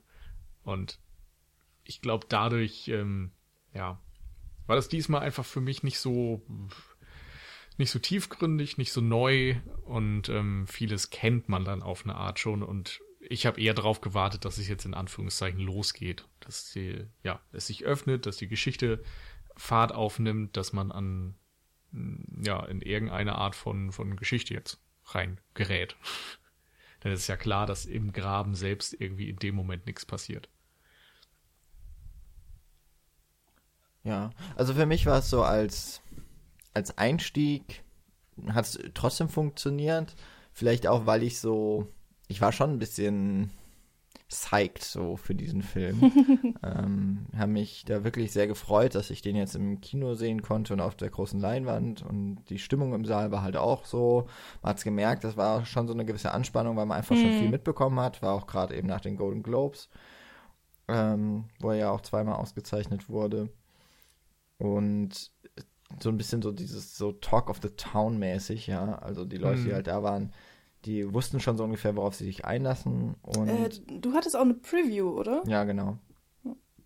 Und ja, also dementsprechend dann erstmal einfach so reingesogen werden. Und ich hatte das auch ganz kurz, so wie Michi das am Anfang beschrieben hat, dass ich äh, quasi auch so darauf achten wollte, ja, wie ist denn das jetzt hier mit, den Kamer mit der Kameraarbeit gemacht? Wie, äh, wo sind denn möglicherweise versteckte Schnitte? Aber ich hatte, ich würde sagen, so nach zwei Minuten war ich da, war ich trotzdem irgendwie schon komplett so im Film drin und habe mich eher über ähm, die, die, die, ja, Kostüme, also wie alles aussieht, wie viele Leute da einfach, also auch an Statisten unterwegs sind. Daran konnte ich mich dann so schon satt sehen und habe das irgendwie so noch halb vielleicht auch ähm, einfach analytisch betrachtet, aber war da irgendwie auch schon emotional so drin, hab gedacht, wow, mhm. also das, das, äh, was für ein Aufwand war noch so das und dann aber auch, ah ja, aber es, es wirkt auch so schön, ja, also es, es mhm. wirkt auch, oder was heißt so schön, das ist immer der falsche Ausdruck bei diesem Film, es wirkt so, als wäre das gerade jetzt tatsächlich da mhm. und ähm, mhm. dass diese Unmittelbarkeit und auch eben diese Zeit so, so 103 Jahre später nochmal so aufleben zu lassen, mit was für einem äh, und was für ein starker Aufwand da betrieben wurde, das, das fand ich schon beeindruckend dann von Anfang an. Und da hat das ja noch gar nicht angefangen mit diesen großen Bildern, mit diesem, ähm, mit dem Weg durch das Dead Man's Land, äh, No Man's Land, so heißt es. Ähm, was ja auch so krass ist, weil das ist halt Feld und es ist, ich glaube, der morgendliche Tau und also es ist noch so neblig und wir wissen ja noch nicht genau, so wie die beiden Helden, die da, also wie die beiden Lance Corporals, äh, die da losgeschickt werden, so richtig sicher, ob die Deutschen weg sind, sind sie sich ja nicht. Und die Kamera ist ja so ungefähr mal 90 Grad, also läuft parallel zu ihnen und schaut denen immer aufs Profil. Das heißt, wir sehen auch nicht vorne weg. Wir sehen nicht, wann sie das Ziel erreichen. Ähm, abgesehen davon, dass die Sichtweite auch sehr eingegrenzt ist. Und dann kommt dann noch so eine sehr treibende, spannende Musik dazu. Äh, das, spätestens dann war ich jetzt sowieso komplett in dieser Welt drin. Mhm. Mhm. Ähm, zur, zur Stimmung im Kino, ähm, das war bei uns tatsächlich auch äh, so, glaube ich, diese, diese, diese Spannung, diese Erwartungshaltung. Also ähm, ich habe das vor allen Dingen in einer Szene gemerkt, als sie dann tatsächlich aus dem Graben rausgeklettert sind und äh, der Schofield hält dann dem Tom so ein Gatter auf und rutscht dann ab und dann äh, fängt sich seine Hand ja im ähm, Stacheldraht. Stacheldraht. Und der ganze Saal so. Also, ja. das war echt ziemlich krass. Wir haben uns alle irgendwie erschrocken und so, ah! So. ja. Hat, und in äh, einem anderen leisen Moment wurde ein äh, Bier mit Bügelverschluss ja. aufgemacht. was natürlich auch so nervöse Lacher nach sich zog. Das war auch schön. Vor allen Dingen, also vor allen Dingen auch nervöse Lacher, weil so der Umkreis direkt um das Bier, die haben sich alle erschrocken. Also es war, es war sehr schön. Naja, aber ähm, äh, du meintest ja gerade so, da bei diesem Walk No Man's Land, da warst du drin, Jan. Also ich habe auf jeden Fall auch an, bei der Stelle, wo er sich die Hand verletzt, ähm, habe ich gemerkt, okay, ich bin einfach voll jetzt im Film drin, weil das war auch der Moment, wo ich den zum Sterben verurteilt habe, wo ich dachte mhm. so, ja, okay, ist klar, der Typ hat jetzt eine Sepsis, der, der wird es einfach, den Morgen wird er nie wieder erleben. Ähm, er ist einfach jetzt für das, das vollkommen zum Scheitern verurteilt. Also ähm, äh, das, glaube ich, mochte ich auch an diesem Film ich hatte die ganze Zeit keine Ahnung, wie es ausgeht. Also klar, man hofft ja immer irgendwie auf das Gute, aber ich fand, ähm, äh, der einerseits hat der, hat der Film einem ziemlich Hoffnung gemacht, dadurch, dass ja auch Tom ähm, äh, so energetisch dabei war und dachte so, ja, okay, wir machen das jetzt und äh, wenn, wenn es wirklich so ist, wie der General sagt und die Deutschen weg sind, dann haben wir ja auch gar kein Problem, dann schaffen wir das auf jeden Fall und wir haben auch keine Wahl, weil wir müssen es halt schaffen. Und ähm, und dann kommt aber halt gleich nach, weiß ich nicht, 10, 15 Minuten halt dieser Schnitt in die Hand und, und man denkt so, okay, es ist einfach alles möglich. Die kleinsten Sachen hier äh, führen einfach so zum Tode und, und man hat wirklich einfach keine Ahnung, was einen die nächsten 100 Meter erwartet und man kann auch äh, ne, es gibt ja auch Tretminen und was weiß ich nicht was. Also die Menschen haben sich ja auch sehr viele Sachen ausgedacht, hm. wie man hm. sich auf die schlimmsten Arten töten kann, so gegenseitig. Und ähm, dieses Gefühl mochte ich einfach, diese ähm, Unerwartbarkeit und dass ich auch ja nicht sagen konnte, wer wird überleben und wer nicht und wie wird das alles ausgehen und auch diese Frage, kommen sie rechtzeitig oder nicht, weil eigentlich laufen sie ja los mit einem sehr großen Zeitpuffer. Es ist sehr realistisch und ja, aber dann stirbt halt ah, so gegen Mitte des Films weiß ich gar nicht genau, stirbt, äh, stirbt dann eben Tom. Und ähm, die Szene mochte ich an sich auch. Also ich habe ich hab da wirklich so schlimm mitgelitten und auch geweint. Und mhm. es war, ich fand das alles ganz grauenhaft, weil, weil auch ja, die, das Flugzeug wird ja abgeschossen, also der, der Deutsche wird von den Briten abgeschossen und dann stürzt er eben auf die beiden Jungs ein und dann retten sie ja noch den äh, Flieger und das ist dann schon so ein Moment, wo man denkt so, mh, hm, okay, eigentlich ist man auf der Seite der Jungs, weil klar, man möchte jetzt jemanden am äh, in, im Bewusstsein verbrennen lassen, selbst wenn es eigentlich der Feind ist. Und dann soll äh, Schofield ihm Wasser holen und dann geht die Kamera mit Schofield mit. Und dann hört man ja irgendwie nur die Schreie von Tom und in dem Moment weiß man, okay, es ist alles, alles irgendwie schief gelaufen und zum ja, Verderben verurteilt und war dann tatsächlich auch schockiert, ähm, dass Schofield ihn, also den, den, den Deutschen, sofort erschießt. Also so ohne mit der Wimper zu zucken und ja anscheinend irgendwie auch sehr gekonnt. Ähm, ja, und dann Tom tatsächlich an dieser Bauchwunde stirbt. Und diese ganze Szene hat mich echt einfach, ja, mitgenommen. Das war schlimm. Aber, also auf eine gute Art, aber halt, ja. Ja.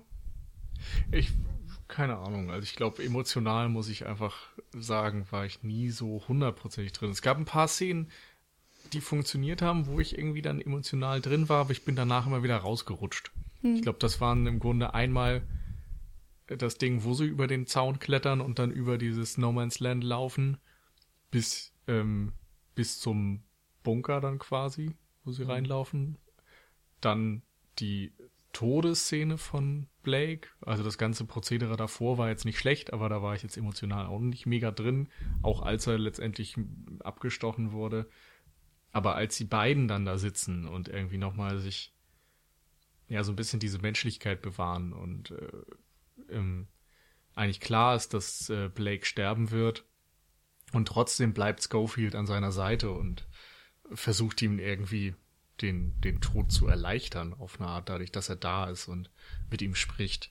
Ähm, das fand ich war halt echt eine starke Szene.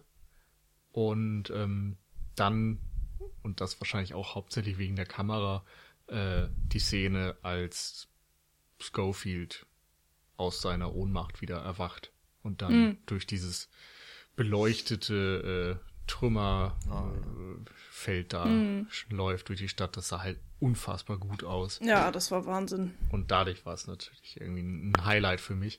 Aber ansonsten, keine Ahnung. Also war einfach irgendwie nichts, was mich jetzt so richtig reingezogen hätte. Und ich glaube, die Musik war auch dann immer ein Hauptproblem für mich, weil ich das Gefühl hatte, dass sie sehr draufge geklatscht war und ähm, ein bisschen zu dominant, selbst in den ruhigen Passagen meistens irgendwie nochmal so ein bisschen äh, ja, Underscoring betrieben hat, was ich jetzt nicht gebraucht hätte.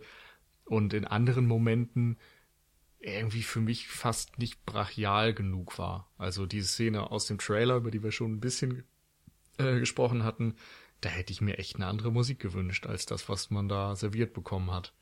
Weil ich das Gefühl habe, so dass ja. das Gefühl, was ich jetzt in einem Nolan-Film tatsächlich kriege, wo die Blechbläser und Pauken ähm, auf 100 gehen, das hatte hier nicht. Mhm. Also es gibt wenig ruhige Momente überhaupt in dem Film, würde ich sagen, weil eigentlich immer dann, wenn sie nicht reden, gibt es Musik. Weil das sind dann mhm. meistens eben auch die Phasen, entweder in denen so Spannung aufgebaut wird, wo aber dann ja zum Beispiel, wenn sie über das äh, No Man's Land laufen, es sind ja keine Feinde mehr da. Aber die Musik und gener diese generelle Ungewissheit, die hält halt dann trotzdem die Spannung hoch. Ähm, ich glaube, wo, wenn er dann da äh, über diesen, über die Brücke, die zusammengebrochen ist, läuft in diesen mhm. Ort rein da der, dieser Heckenschütze auf ihn schießt, den er dann trifft. Von dem, den er dann letztlich, äh, ich glaube, wenn er dann in das Haus reinläuft, dann ist mal keine Musik so. Dann kommt das auch wirklich sehr aus dem Nichts, so dieser Schuss. Oder was heißt aus dem Nichts? Man kann sich vielleicht schon denken, dass da nochmal irgendwas passiert. Ähm, aber das trifft dann einen schon sehr auch auf der Tonebene. Oh. Verzeihung. Und dann später ist es dann, also bei dieser Szene da auch äh, eben am Ende, aus, wo er aus diesem Graben raustritt und der Angriff quasi beginnt und er aber auf die Kamera zuläuft, da kann ich mich jetzt tatsächlich auch nicht an die Musik erinnern. Ich kann mir eigentlich nur vorstellen, dass es irgendwie so was leicht Heroisches trotzdem schon in sich trägt. Äh, Pathos getrieben. Ähm, ich meine mich aber auch eben so an die, einfach nur an die äh, Befehle an, von den, von den ähm, Corporals oder, oder von den Lieutenants, wer auch immer da, ich, ich kenne mich ja an der militärischen Rang oder Hackordnung nicht aus. Wahrscheinlich die Lieutenants geben, glaube ich, dann wahrscheinlich die Befehle für die äh, ganzen Sergeants und so weiter. Und die dann äh, halt losstürmen und dann andauernd die das Eintreffen der äh, Geschosse, die Explosion und da ist einfach von allen Seiten irgendwie was gewesen. Das, das hat mich schon auch beeindruckt im Film und das wahrscheinlich ohne, also der Film ist ja auch in Dolby Atmos abgemischt auf jeden Fall, das hatte ich aber ganz sicher nicht im Kino. aber äh, trotzdem, also da war so ein allumfassendes Soundgewitter. Das hat mich irgendwie schon sehr gut mitgenommen und mitgerissen. Ähm, wobei jetzt bei den Szenen, die du erwähnt hast, mir noch eine fehlte, nämlich die im Bunker.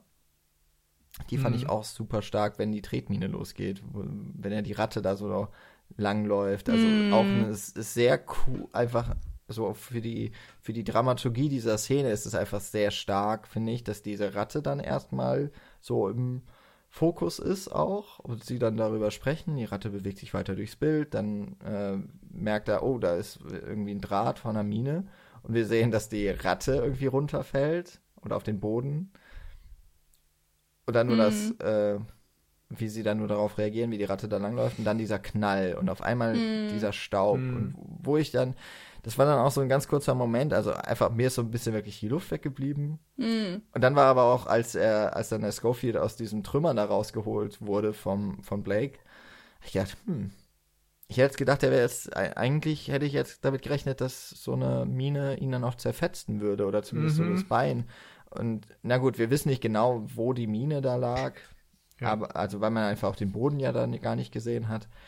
Aber es war dann schon auch generell was alles noch mit dem, also der Schofield bekommt ja ziemlich viel ab eigentlich in, über diese ganze Reise.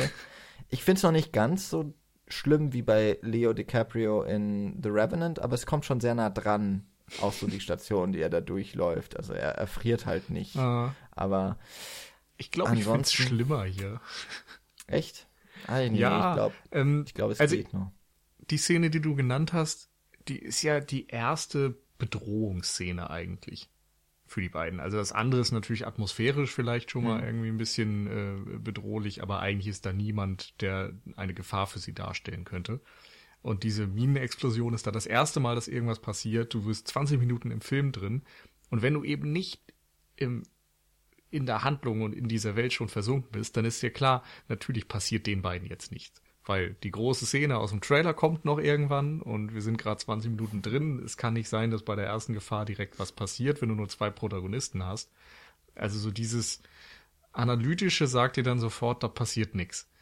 Und so ist es dann halt auch. Und ähm, ich glaube, dadurch, dass ich die ganze Zeit nicht im Film drin war, ist mir das dann immer öfter aufgefallen. Also wie oft er irgendwie auch ich meine, der, der kriegt irgendwie eine Kugel an seinen Helm aus fünf Metern Entfernung und nichts passiert. Und er äh, läuft irgendwie teilweise vor mehreren Leuten mit Gewehren weg, zehn Meter Abstand oder so, und die kriegen es bei zehn Schüssen nicht hin, ihn auch nur einmal zu streifen. Ähm, äh, ich weiß nicht. Also irgendwie hatte ich da meine, meine Probleme mit, dass er da ständig einfach ein bisschen weglaufen kann und nichts passiert. Ja. Suspension ja. of Disbelief nennt man das ja. Ja, ja, genau, aber ich kann es total die, die verstehen. kannst natürlich ja. immer nur so weit äh, auch äh, aussetzen, diese, diese Ja, genau. Also bei mhm. mir war, und ich hatte das, äh, Michi kann es ja gleich auch selber noch sagen, aber ich habe das Gefühl, bei ihr hat es auch funktioniert. Also mhm. ich würde sagen, ich will es auch nicht Leute, kaputt ne? machen, nur es, nee, ist, nee, äh, es ist halt bei mir leider einfach nicht so. Ja ich glaube, es gibt aber sonst. auch immer Erklärungen so ein bisschen dafür. Also zum einen, dass das ja eigentlich Waffen sind, die eher auch so im, die man nicht so aus dem Laufen und Anschlag, also eher aus dem Anschlag abfeuert mhm. und nicht so im Laufen, also aus der Hüfte. Und das andere, dass sie ja, dass da ja irgendwie auch noch gerade die Nacht war und die wahrscheinlich gerade aufgewacht sind. Also ich kann mir das irgendwie auch alles so im Nachhinein noch ich muss es mir nicht selber schönreden, aber man kann es sich quasi so schönreden. Naja, die sind jetzt auch nicht, äh, die sind auch wahrscheinlich alle ziemlich fertig und ähm, es ist immer noch recht dunkel. Und dann ist er vielleicht auch einfach nicht so ein leichtes Ziel, keine Ahnung. Er ist ja schon ein schmächtiger Typ. Ja, ich finde auch, also ähm, ich, ich, kann, ich kann alle Seiten total verstehen. Also vor allen Dingen, wenn man jetzt nicht so sehr im Film drin ist und dann äh, leider doch mit dem Kopf so wach ist, dass man anfängt äh, nachzudenken und zu analysieren, ähm, dass man sich dann an solchen Sachen stößt, ähm, hatte ich auch schon leider viel zu oft bei Filmen und dann kann man das auch alles sehr gut zerreden. Ähm, aber ja, auf der anderen Seite gibt es dann auch vielleicht genug Argumente, warum das dann innerhalb ähm, des Films dann doch irgendwie Sinn macht oder funktioniert und was auch immer.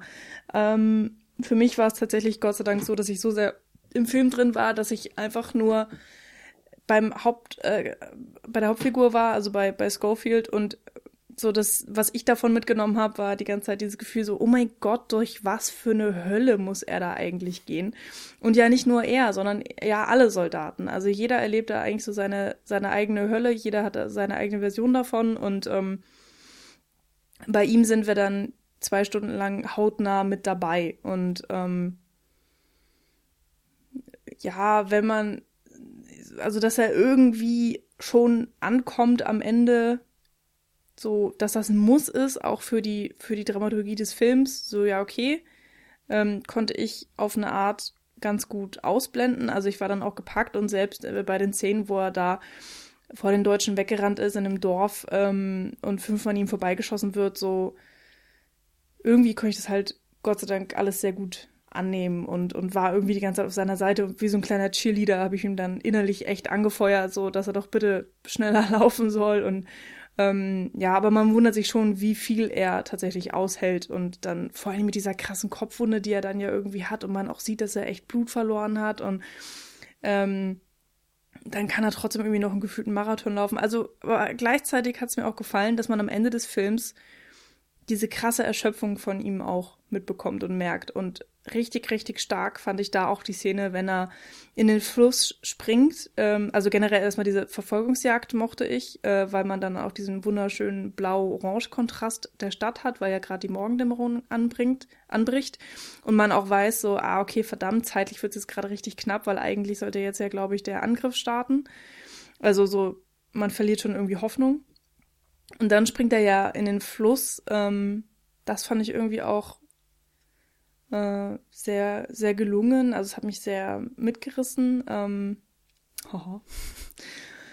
und äh, der Moment, wo er sich dann an einem Baumstamm festhält und irgendwie echt kurz die Besinnung verliert und man wirklich gedacht hat, also ich habe jedenfalls gedacht, so, oh Gott, der, der könnte jetzt halt echt ertrinken. Also es ist, ähm, grenzt schon die ganze Zeit mal an so ein kleines Wunder, dass er noch durchhält, aber gleichzeitig ähm, gibt es ja auch genug Berichte von tatsächlichen ähm, ja, Soldaten im Krieg, die auch von solchen Sachen erzählen oder einfach erzählen, zu was der Mensch ähm, in Notsituationen fähig ist und was man nicht alles eben für, für schlimme Sachen aushalten kann, äh, psychisch und oder körperlich.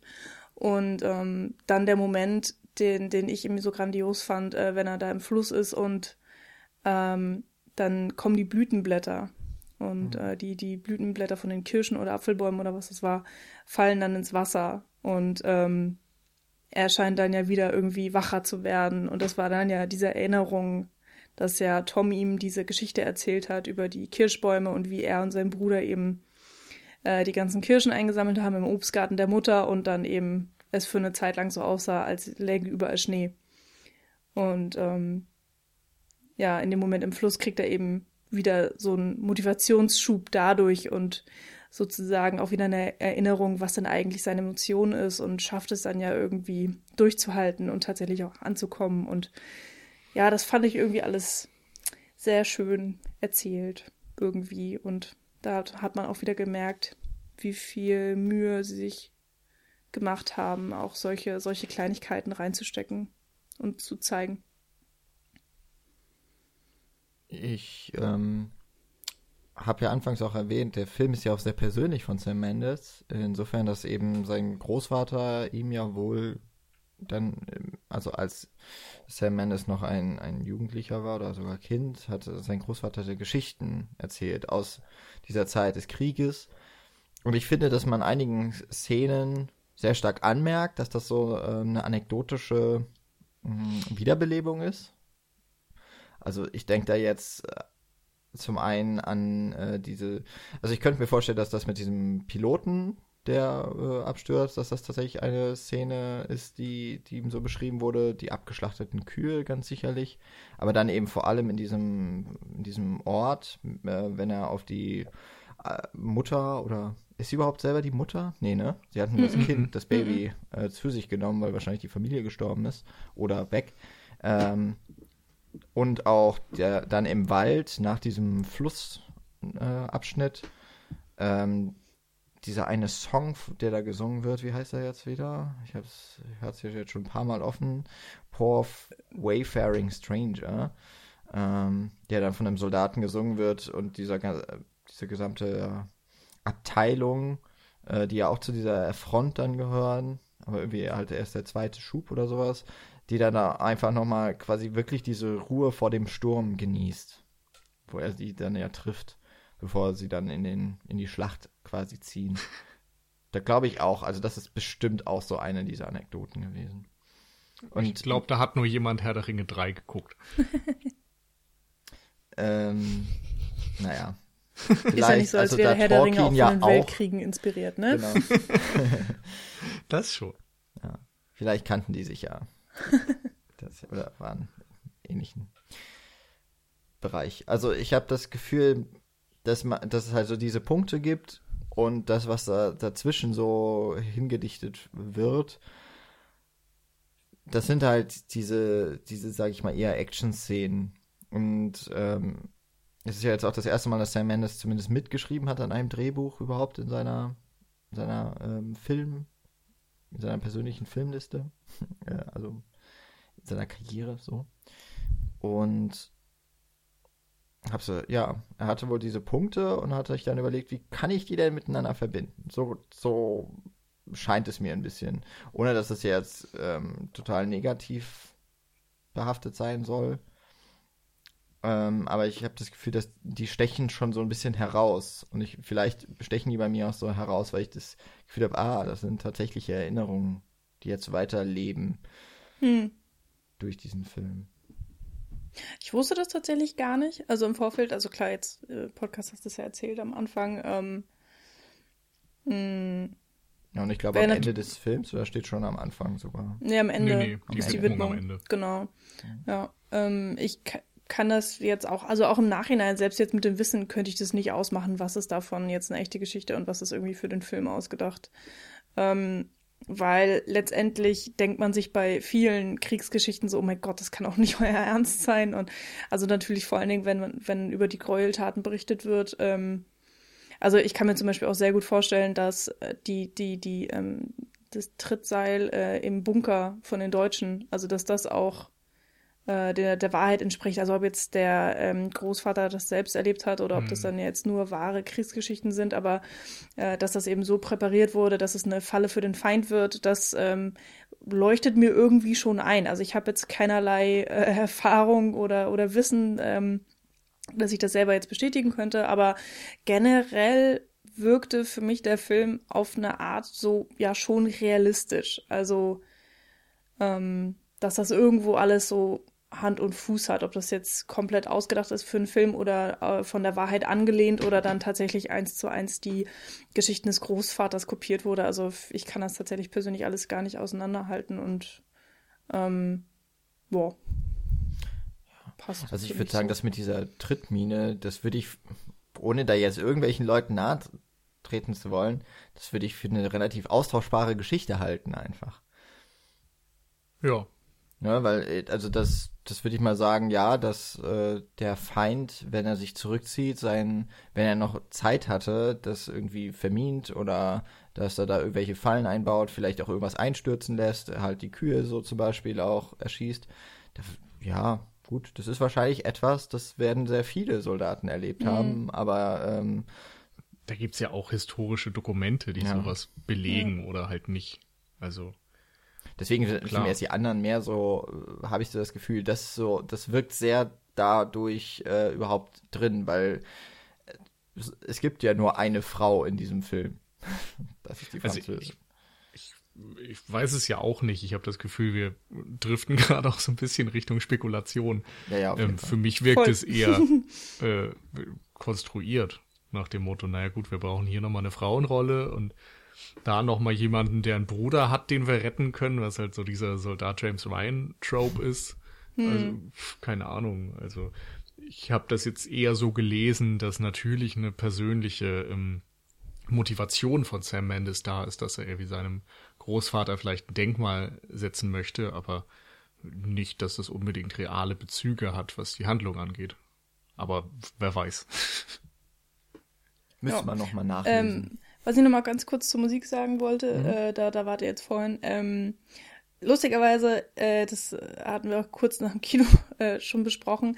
Ich kann absolut nichts zum, zur Musik sagen, weil, weil ich, glaube ich, einfach so drin war. Also das ist, äh, kommt bei mir irgendwie selten vor. Aber das ist für mich mal so das Zeichen, ähm, wenn mir die Musik nicht auffällt, dann, dann war ich tatsächlich irgendwie voll, ja, voll im Film.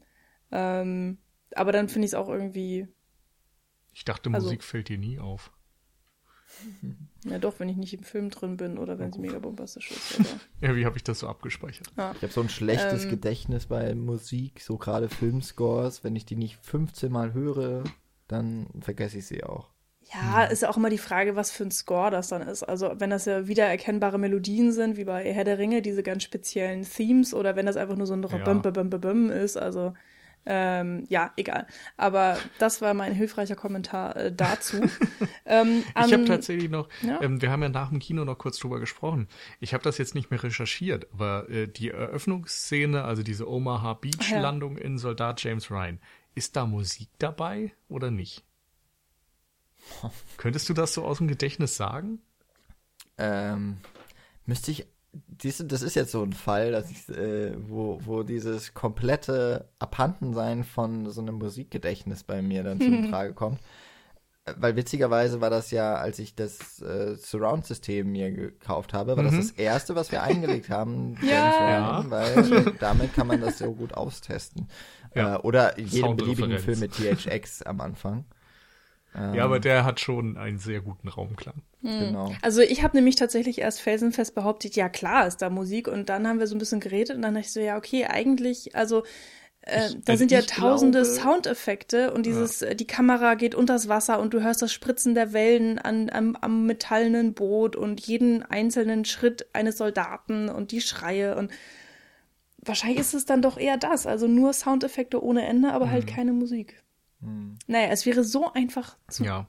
äh, Und prüfen. Aber zumindest ist das so ein bisschen, ähm, äh, also die, die Endszene in 1917 war für mich halt zu musiklastig und in meinem Gedächtnis, ohne es überprüft zu haben, ist so die Omaha Beach Szene, die für mich so zu den besten Kriegsszenen überhaupt zählt, äh, ist ohne, die kommt ohne aus.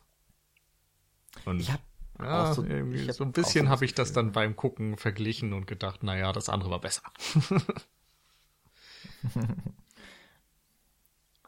Gut, ich meine, es ist wahrscheinlich auch äh, Vorliebe, äh, weil es bestimmt auch Leute gibt, die mögen das, wenn noch äh, die Musik so unterstützend dazugreift und das noch einmal verstärkt. Also nochmal so ein Echo quasi des Bildes ist. Ähm, ich kann aber auch nachvollziehen, dass es einem dann ein bisschen zu viel wird. Eigentlich, ich meine letztlich, wir könnten über jegliche Szene wahrscheinlich dieses Films nochmal so sprechen, die uns in Erinnerung kommt und würden, glaube ich, immer so auf eine sehr ähnliche ähm, Bewertung zurückkommen, die vor allem damit ab äh, oder daran hängt, ist man jetzt im Film drin gewesen oder nicht. ja. Ne? Also das, das war jetzt ziemlich häufig so eigentlich dann das Argument, dass äh, vielleicht Fehler, die Michi und ich auch häufig nachvollziehen konnten, die du dann, oder was heißt Fehler, ich sag mal eher Schwächen, die Mhm. wir aber irgendwie weniger wahrgenommen oder weniger gewichten, jetzt so im Nachhinein. Ähm, und da wäre eigentlich ja auch gerade, weil es die Machart des Films so aufdrängt. Also einen Film so zu drehen, als wäre es eine Einstellung ohne Pause, so dieses Unmittelbare. Das Mhm. hatten wir jetzt in den letzten Jahren im Podcast immer mal wieder. Hm. Ähm, und ich habe das Gefühl, jedes, bei jedem Film shiftet es so ein bisschen. Mal ist der eine besser drin, mal der andere oder die andere. Ich kann auch Ja. sehr gut mich zurückerinnern, dass es, äh, dass ich Birdman so gar nicht irgendwie für mich gewinnen konnte, weil ich von Anfang an auch nicht verstanden habe, warum dieser Film überhaupt in einem One-Take sein soll. Und ich im Vergleich jetzt auch zum 1917 sagen würde, dass die Schnitte da sehr viel dilettantischer irgendwie sind, aber vielleicht hängt es auch damit zusammen, dass die Technik sich tatsächlich nochmal deutlich weiter äh, verbessert hat, dass diese Reißschwenks zum Beispiel dann irgendwie noch ähm, besser in das andere Bild übergehen können. Vielleicht aber auch, weil 1917 so äh, gerade mit der ohnmächtig, äh, mit dieser Ohnmacht ähm, ganz klar so einen Punkt setzt, wo auf jeden Fall ein Schnitt gesetzt wurde, aber es, es fällt halt trotzdem quasi in der Handlung, äh, ist es halt keiner. äh, wenn ihr versteht, was ich meine. Mhm. Hm. Ähm, und äh, ich glaube, Birdman, da wart ihr beide auf jeden Fall mehr drin als ich. Und äh, der andere große, natürlich, der mir einfällt, ist Victoria, den ich super geil fand. Und ich glaube, ihr hattet da mehr so eure Probleme damit, euch, ähm, also, beziehungsweise ihr hattet Probleme mit dem Film, die mir gar nicht auf, äh, die mir gar nicht so aufgefallen sind, weil ich nie über die nachgedacht habe, weil ich da so drin Hm. Hm. investiert war.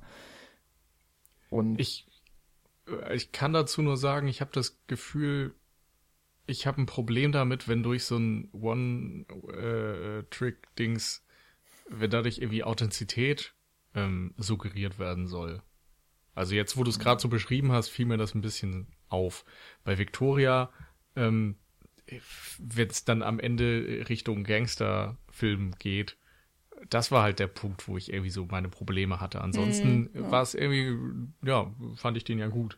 Ähm, Bei Birdman, das ist halt von Anfang an irgendwie so drüber, Ja. dass äh, ich da das irgendwie gar nicht weiter hinterfragen musste für mich. So, hm, ne, ist das jetzt eine gute Idee oder nicht, da keine Schnitte zeigen zu wollen zumindest. Und hier ist jetzt wieder so, du bist auf der einen Seite narrativ in den Schuhen der Hauptfigur, du folgst denen mit der Kamera auch die ganze Zeit. Es soll irgendwie total eindringlich in Echtzeit sein und so weiter. Und dann hast du aber wieder diese Musik drauf, die halt definitiv nicht in der Di- Diegese stattfindet und äh, dadurch für mich immer ein Fremdkörper war und in Dialogszenen eben auch so ein, keine klassische Dialogauflösung, sondern du siehst eigentlich immer äh, jemanden reden und nie die Reaktion davon oder umgekehrt. Also es, es sind nie der, der Sprechende und der Angesprochene im gleichen Frame zu sehen, sondern es ist halt immer nur einer von beiden. Das fand ich immer so ein bisschen komisch. Ich finde es generell sch- schon auch ein bisschen schwierig, diese drei Filme jetzt so ganz direkt miteinander zu vergleichen. Ähm, weil die gehen ja auch alle mit dem One-Take dann nochmal irgendwie ein bisschen anders um und ähm, sind ja auch natürlich thematisch einfach so unglaublich äh, auseinander. Ähm, ich würde tatsächlich sagen, dass es für mich persönlich bei 1917 am gelungensten eigentlich ähm, ist. Und ähm, habe auch so ein bisschen das Gefühl, dass der, also für mich persönlich das am besten geschafft hat, ähm, einigermaßen simpel zu bleiben. Also so unkompliziert. Es ist einfach so die Prämisse, die Kamera ist immer bei der Hauptperson und, und ähm, fühlt sozusagen, was die Hauptperson fühlt. Und, ähm, und die Person hat, es, es gibt ja wirklich diese ganz, ganz klare Mission. Und ähm, bei den anderen Filmen, weiß ich nicht, ist das alles ein bisschen komplizierter und dadurch vielleicht auch so ein bisschen verkompliziert, eben auch in, in Kombination mit dem One-Take. Ich weiß auch nicht, aber für mich war es jetzt hier bei 1917 eigentlich die beste Kombination aus diesen äh, gewollten Wo- One-Take.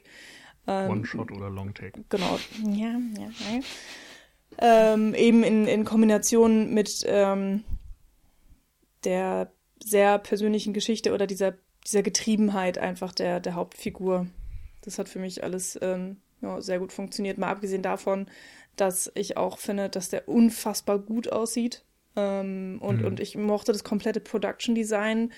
Ähm, ich fand es irgendwie auch großartig, dass äh, am Anfang, weiß ich nicht, laufen sie in sauberen Klamotten los, dann sind sie eine Minute in diesem äh, No Man's Land und von oben bis unten so dermaßen vollgeschlammt und ähm, der, der, der Schlamm hängt den halt dann die ganze Zeit dran und äh, oder er kriegt dann auch diesen Staub in die Fresse und den Staub siehst du dann halt am Ende des Films auch immer noch. Und weiß ich nicht, all solche Sachen fand ich einfach ähm, ja großartig und es hat für mich so funktioniert und ähm, auch wenn die Kamera äh, durch diesen äh, One-Shot auch einigermaßen limitiert ist natürlich, gab es trotzdem eine eine eine äh, erstaunliche Vielfalt an Bildern und und ähm, auch an, an Einstellungsgrößen, an, an ähm, weiß ich nicht, ich hatte oft das Gefühl, so ich würde gerne pausieren und ich würde mir gerne das komplette Bild einfach angucken, weil ich auch ganz oft das Gefühl hatte, dass sie sich äh, viel an der Malerei irgendwie mhm. ähm, äh, von haben inspiriert haben lassen und äh, eigentlich, also ich weiß es nicht, aber es gibt ja extrem viele natürliche Lichtquellen eigentlich. In der Nacht hast du natürlich so ein bisschen mal hier ein Feuer oder hm. hier, weiß ich nicht, diese, diese Leuchtraketen, aber ich glaube eigentlich sonst wird jedenfalls so getan, dass es immer das natürliche Licht ist. Oder diese eine Taschenlampe da mal in dem Bunker, wo mitgespielt wird. Und, und auch das wussten sie irgendwie perfekt einzusetzen und haben einfach wunderschöne Bilder kreiert, wo ich eigentlich gar nicht dachte, dass das möglich wäre, aufgrund der Limitationen dieses One-Shots, die sie sich selbst gesetzt mhm. haben. Und ähm, ja, das äh, hat für mich den Film echt einfach äh, großartig gemacht und ich hatte einfach ein, ein wundervolles Kinoerlebnis, so insgesamt. Also die Kamera ist auf jeden Fall der Grund, warum ich ins Kino wollte. In erster Linie, weil es halt Roger Deakins ist, der äh, so als einer der Besten seines Fachs gilt und gerade mit natürlichem Licht eben immer sehr, sehr hervorragende Bilder ähm, kreieren kann. Insofern war das in Zusammenhang mit dieser äh, Plansequenz-Technik dann auf jeden Fall der springende Punkt zu sagen, ich möchte diesen Film definitiv im Kino sehen. Und die Kamera ist auch echt über ja fast jeden Zweifel erhaben. Also wie gesagt, die Dialogauflösung, da bin ich nicht so ganz äh, glücklich mit, aber alles andere ähm, sieht echt grandios aus und Production äh, Value ist definitiv gegeben. Ausstattung und Kostüme und so weiter sind super. Beleuchtung, sofern sie dann künstlich ist, auch. Also in den ganzen Kategorien ist der Film wirklich, wirklich gut.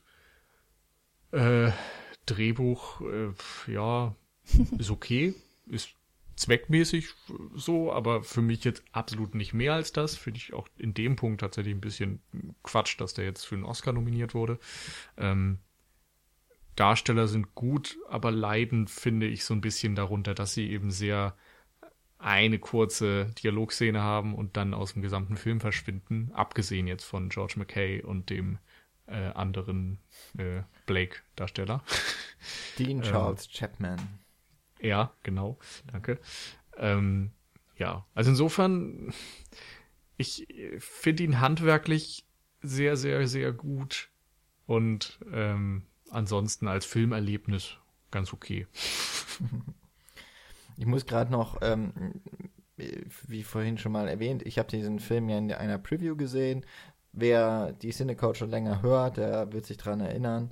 Äh, früher haben wir vor allem Filme in der Preview hier in den Programmkinos gesehen und dann darüber gesprochen. Das war meistens unsere Filmauswahl. Oder war schon ausgegeben dann. Ähm, und was ja äh, das hier in Mainz so noch äh, ausmacht, mal was besser, mal was schlimmer, ähm, es gibt immer eine kurze Einführung durch den äh, Fachschaftsrat hier der Filmwissenschaft des, des Studiengangs. Ach so, aha. Und in, aha, was ist noch gar nicht mich, ne? ähm, und da wurde auch zum einen, es wurde über das, was wir auch schon kurz angesprochen hatten, oder ähm, über, sie haben es Videospiel Ästhetik genannt und da war ich irgendwie sehr voll Kopf geschlagen. Ich würde halt eher sagen, es ist so eine Videospiel-Narration vielleicht, wenn man das so sehen möchte. Oder es ähm, hat dazu einige Parallelen, aber ich finde halt von der Ästhetik her hat es überhaupt nichts mit Videospielen zu tun.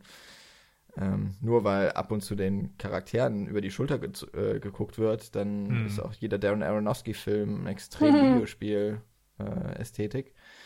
Äh, ähm, und was eben auch erwähnt wurde, die, dadurch, dass sie ja eigentlich fast, fast alles auch tatsächlich äh, mit natürlichem Licht gedreht haben und eben auch in, in den Landschaften da, ähm,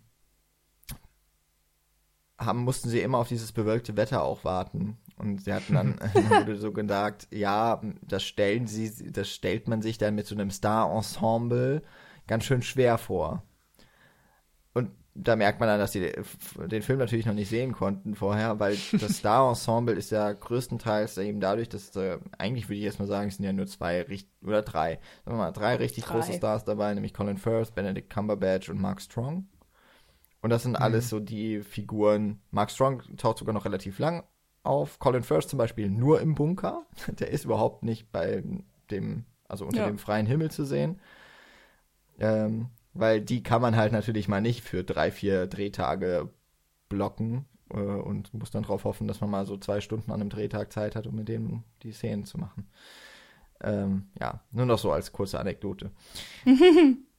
Aber ich fand, dass die ich fand das sehr cool, dass ähm, auch tatsächlich so die jungen Schauspieler besetzt waren ähm, und total im Fokus dieses Films waren und eben nicht die äh, hm. Generäle, sondern es sind halt die, es sind nur die normalen Truppen, was denen ja auch immer mal wieder, gerade am Anfang dann ähm, werden Blake und Schofield ja auch so zurechtgewiesen, so von wegen hier, ihr könnt hier nicht langgehen, mein Trupp zieht gerade in die andere Richtung. Ähm, und dann eben auch später, wenn sich der Schofield durch diese lange Schlange da, durch die, äh, zu dem General, wie heißt er denn überhaupt? Also zu, äh, zu, zum Cumberbatch. Mackenzie heißt er? Ja. Hm, Stimmt, ja. der Name wird andauernd gesagt. Ah. Äh, wenn er sich da so durchdrängeln äh, muss, dann ist er halt auch einfach dadurch, dass er so einen relativ niedrigen Rang hat, hat er da halt auch überhaupt keine ähm, Gewalt quasi, sich durchzusetzen die anderen sind ihm halt nicht schuldig so. Und hm. auch, dass sie ihm nicht zuhören müssen, zum Beispiel. Und das finde ich äh, dann eben auch, weil das dann so alles auch so einen Zeitdruck nochmal hat und man schon sieht, okay, es ist hier eigentlich schon voll im Gange und ist er jetzt eigentlich noch rechtzeitig oder schon zu spät? Hm. Das, ähm, diese, diese Dramaturgie, die der Film da aufgebaut hat und die er dann am Ende auch noch wirklich sehr schön, finde ich, durchzieht, ähm, oder zu so einem auch wirklich guten Ende äh, bringt. Das finde ich so, das ist das, was mir am Drehbuch sehr gut gefällt. Ähm, wobei höchstwahrscheinlich, aber ich, ich kann das immer so schlecht beurteilen, gerade bei Drehbüchern. Aber ob das jetzt zu den fünf besten des letzten Jahres gehört, ja, gut. Ich meine, das sind die Oscars, ne? Genau. Ja, das ist nichts Ernstzunehmendes eigentlich. Ja. Ja. Hm, was, ähm, das ist jetzt äh, eine sehr persönliche Note, aber ähm, es war tatsächlich, äh, wenn ich jetzt nicht irgendwas Grundlegendes vergesse, der erste Kriegsfilm, den ich im Kino gesehen habe, ähm, was ähm, irgendwie erstmal ein interessantes Erlebnis war, aber. Hast du äh, Dunkirk nicht gesehen? Ja, genau. Bis heute nicht tatsächlich. Ah, okay. Mhm. Ähm, und ja, das, der, der Film endet dann ja auch irgendwie sehr persönlich, dass der Soldat da auf äh, die Bilder seiner Familie guckt und äh, die eben sagen, ne, komm zurück zu uns und einem einfach auch bewusst gemacht wird nochmal, dass ähm, ja nicht nur Kriege Realität sind, sondern eben die Opfer natürlich auch Realität sind und ähm, ja, so Sachen aus dem Geschichtsunterricht werden dann wieder wachgerufen, so Sachen, also ich habe jetzt, glaube ich, mehr über den Zweiten Weltkrieg gelernt als über den Ersten, aber ja, nichtsdestotrotz ähm, und ich dann wirklich auch äh, so gedacht habe, wie, wie wäre das, wenn wir jetzt Krieg hätten und wenn irgendwie Nils jetzt in den Krieg ziehen müsste und ich bin sozusagen die Frau, die daheim bleibt. Also ich meine, ich könnte jetzt genauso in, in, in, in, die, in die Armee eintreten oder so, aber ähm, irgendwie habe ich dann auch gemerkt, wie privilegiert das ist, dass wir gerade jetzt in Deutschland die Generation sind, also meine, meine eigene Generation, also das trifft ja uns alle drei in dem Moment. So, wir haben ja, wir haben die absolute Friedensphase erlebt. Und ähm, klar, wir haben alle irgendwie Großeltern, die ähm, im Krieg in irgendeiner Form dabei waren oder das miterlebt haben. Ähm, aber ansonsten sind wir echt von sowas ganz weit weg oder auch einfach komplett verschont geblieben. Und das ist auch einfach ein Szenario, So, ich kann es mir nicht vorstellen. Ich kann es mir einfach absolut nicht vorstellen, dass jetzt irgendwie in nächster Zeit Krieg ausbricht und es dann heißt irgendwie, ja, jeder, der, äh, jeder muss jetzt zur Musterung, jeder, der fit ist, irgendwie wird in Krieg einberufen und los geht's. Und auf einmal musst du mit der Realität leben, dass die Menschen, die du kennst, ja, vielleicht nicht wieder zurückkommen und alles, was eben dazugehört. Und ja, das war irgendwie ein sehr merkwürdiges Gefühl dann da im Abspann. Also es ist nicht vielleicht, was der Film äh, so intendiert hat, aber irgendwie durch diese letzte Szene kam ich da halt irgendwie so drauf. Gut möglich. Ich weiß es jetzt ehrlich gesagt gar nicht. Aber äh, das ist ja wieder Spekulation. Aber ähm, warum, warum auch nicht persönliche Geschichten hier nochmal reinbringen? Wir, glaube ich, waren jetzt sowieso immer sehr persönlich in unserer Argumentation. Muss ja auch nicht schlimm sein. Dann empfehle ich persönlich nochmal die äh, Doku They Shall Not Grow Old, weil das ist halt echt interessant, wie oft ich jetzt irgendwie während des Gesprächs an diese Doku gedacht habe, hm. ähm, weil irgendwie immer wieder Punkte, die ihr ansprecht, für mich so sind, naja, das habe ich ja in der Doku schon gesehen. Und äh, das ist ganz spannend. Also die bietet eben sehr viel Hintergrund auch über, äh, ja, also gerade über die britische Seite natürlich, wie, wie der Auswahlprozess war, wie viele junge Männer und, und wirklich Jungen auch eigentlich in den Krieg gegangen sind. Also mhm. teilweise 16-Jährige, äh, dem gesagt wurde, naja, eigentlich darfst du noch äh, nicht rein. Komm noch mal, geh noch mal raus, komm wieder rein und sag, du bist 17 und dann kannst du in den Krieg gehen. Und dann haben sie es halt gemacht und äh, waren dann irgendwie ein paar Monate lang in England in so einem Drillcamp, wo sie dann marschiert sind ohne Ende, um irgendwie fit zu werden. Und dann einfach ab an die Front. Und ähm, da merkt man dann erst, wie viel ja, Minderjährige da eigentlich diesen Scheißkrieg ausgetragen haben und wie äh, ja, wie absurd das Ganze ist. Ähm, also sehr viel Einblick darin und dann eben die Kriegshandlungen, das Leben im Graben und äh, ja, also wer irgendwie nach 1917 das Interesse hat, nochmal ein bisschen tieferen Einblick in den Ersten Weltkrieg zu bekommen, der äh, ja, dem sei das ans Herz gelegt. Ja, dann damit hätte ja auch dieser Film, glaube ich, schon so einen Beitrag auch nochmal zu dieser Erinnerung geleistet, weil es ist einfach so, diese, dass They Shall Not Grow Old hat, glaube ich, für einen Dokumentarfilm auch wirklich international doch für einiges an Aufsehen gesorgt und ähm, hat auch so seine, äh, hat auch wirklich eine ganz gute Zuschauerzahl, glaube ich, erreicht. Aber ich denke mal, dass jetzt hier 1917 alleine durch den ganz, durch das ganze Marketingbudget, das da halt nochmal so oben drauf kommt und jetzt eben durch die ganzen, durch die ganze Award-Season dann doch nochmal so einen ganz anderen und stärkeren ähm, ja, Beitrag irgendwie leistet, auch wenn er natürlich ähm, dann gefärbt ist von so naja, halt der Dramaturgie von einer ganz bestimmten Position der Geschichtenerzählung, was ein Dokumentarfilm natürlich auch immer ist, aber was dann eben doch eher Fiktion ist und vielleicht dadurch auch immer noch ein bisschen leichter zu verkraften als dann die, ähm, ich sage jetzt mal, wahren Geschichten, die in dem Dokumentarfilm berichtet werden. Aber ähm, ich habe auch Lust, den jetzt endlich mal zu sehen. Also ich hatte es sowieso schon, aber das war einer so dieser Filme, das habe ich einfach dann zeitlich nicht geschafft im letzten Jahr.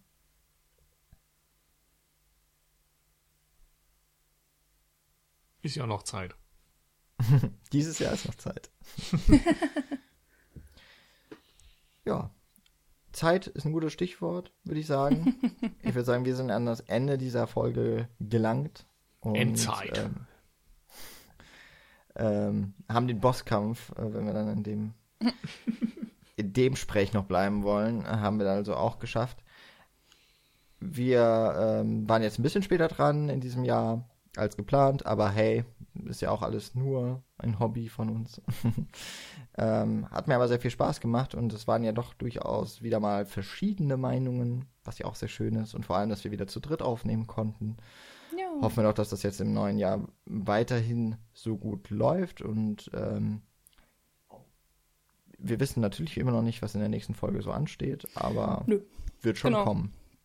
Äh, wir wünschen natürlich allen, die daran teilnehmen, äh, sei das jetzt äh, über Social Media oder Podcasts oder nur zuhören, viel Spaß beim Japanuary. Der läuft ja gerade schon in vollen Zügen und es gibt sehr viele Leute, die da ganz begeistert äh, Content zu erstellen oder sich ähm, unterhalten, diskutieren. Ja, also der ähm, was ist jetzt drei Jahre alt?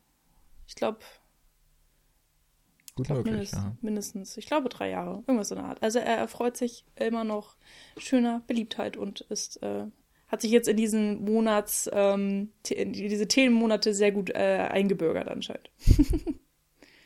Ob wir was dazu machen, wissen wir noch nicht. Hat ja Jan schon gesagt. Wir, wir, äh, wir überlegen dann mal, was als nächstes so bei uns kommt für einen Film. Ja. Es kommen jetzt auch noch die ganzen anderen Oscar-Filme, so. Auch der etwas ver, wo man ja immer sagt, der wird nicht genug gewürdigt. Little Women ist jetzt demnächst dann auch bei uns im Mhm. Kino zu sehen. Greta Gerwig, die einfach wieder mal, oder wurde sie für Lady Bird damals für den Oscar nominiert als beste Ja. Regie? Ja, ne? Ja, Ja. Lady Bird schon, sie hat nicht gewonnen, aber Genau. Und jetzt immerhin, sie hat ja bestes Drehbuch, die äh, eine Nominierung bekommen, aber ja.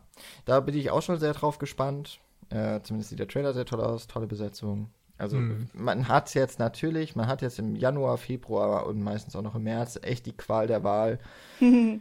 ähm, also ich, ich kann mir gut vorstellen, wir bleiben auch in den nächsten Wochen immer mal ein bisschen aktueller. Aber ich freue mich dann auch wieder, wenn es ein bisschen ruhiger dann ist im Kino und man das ein oder andere Schätzchen so aus der Filmgeschichte auch nochmal hervorkramen kann. Schaffen wir bestimmt. Ja. Also dann. Wir wünschen euch allen, wie gesagt, äh, nicht nur viel Spaß mit dem Japanuary, sondern generell jetzt noch hier im Januar. Wenn ihr 1917 geschaut habt, dann äh, könnt ihr sehr gerne eure Meinungen auch mit uns teilen. Kommentiert gerne auf unserem Blog cinecouch.net. Ähm, schreibt uns bei Facebook in die Kommentare rein oder bei Twitter äh, gerne anschreiben. Alles bei Cinecouch und ihr findet uns bei Apple Podcasts oder dem Podcatcher eurer Wahl, natürlich auch als Cinecouch. Gerne abonnieren, bewerten, wenn möglich und äh, gerne auch eine Kritik oder wie sagt man da noch sonst so zu Rezension dalassen. Ja. Ähm, euch genau, habe ich da noch einen Wahl. Nee, Nee, das, Nö. da, nur, da nur könnt den Punkt. Sehr Ja. gut. Dann äh, lasst euch überraschen und bis nächste Woche. Nein, in zwei, bis zur nächsten In zwei, Folge. oder? So. Ist jetzt weiter. ähm, Ciao.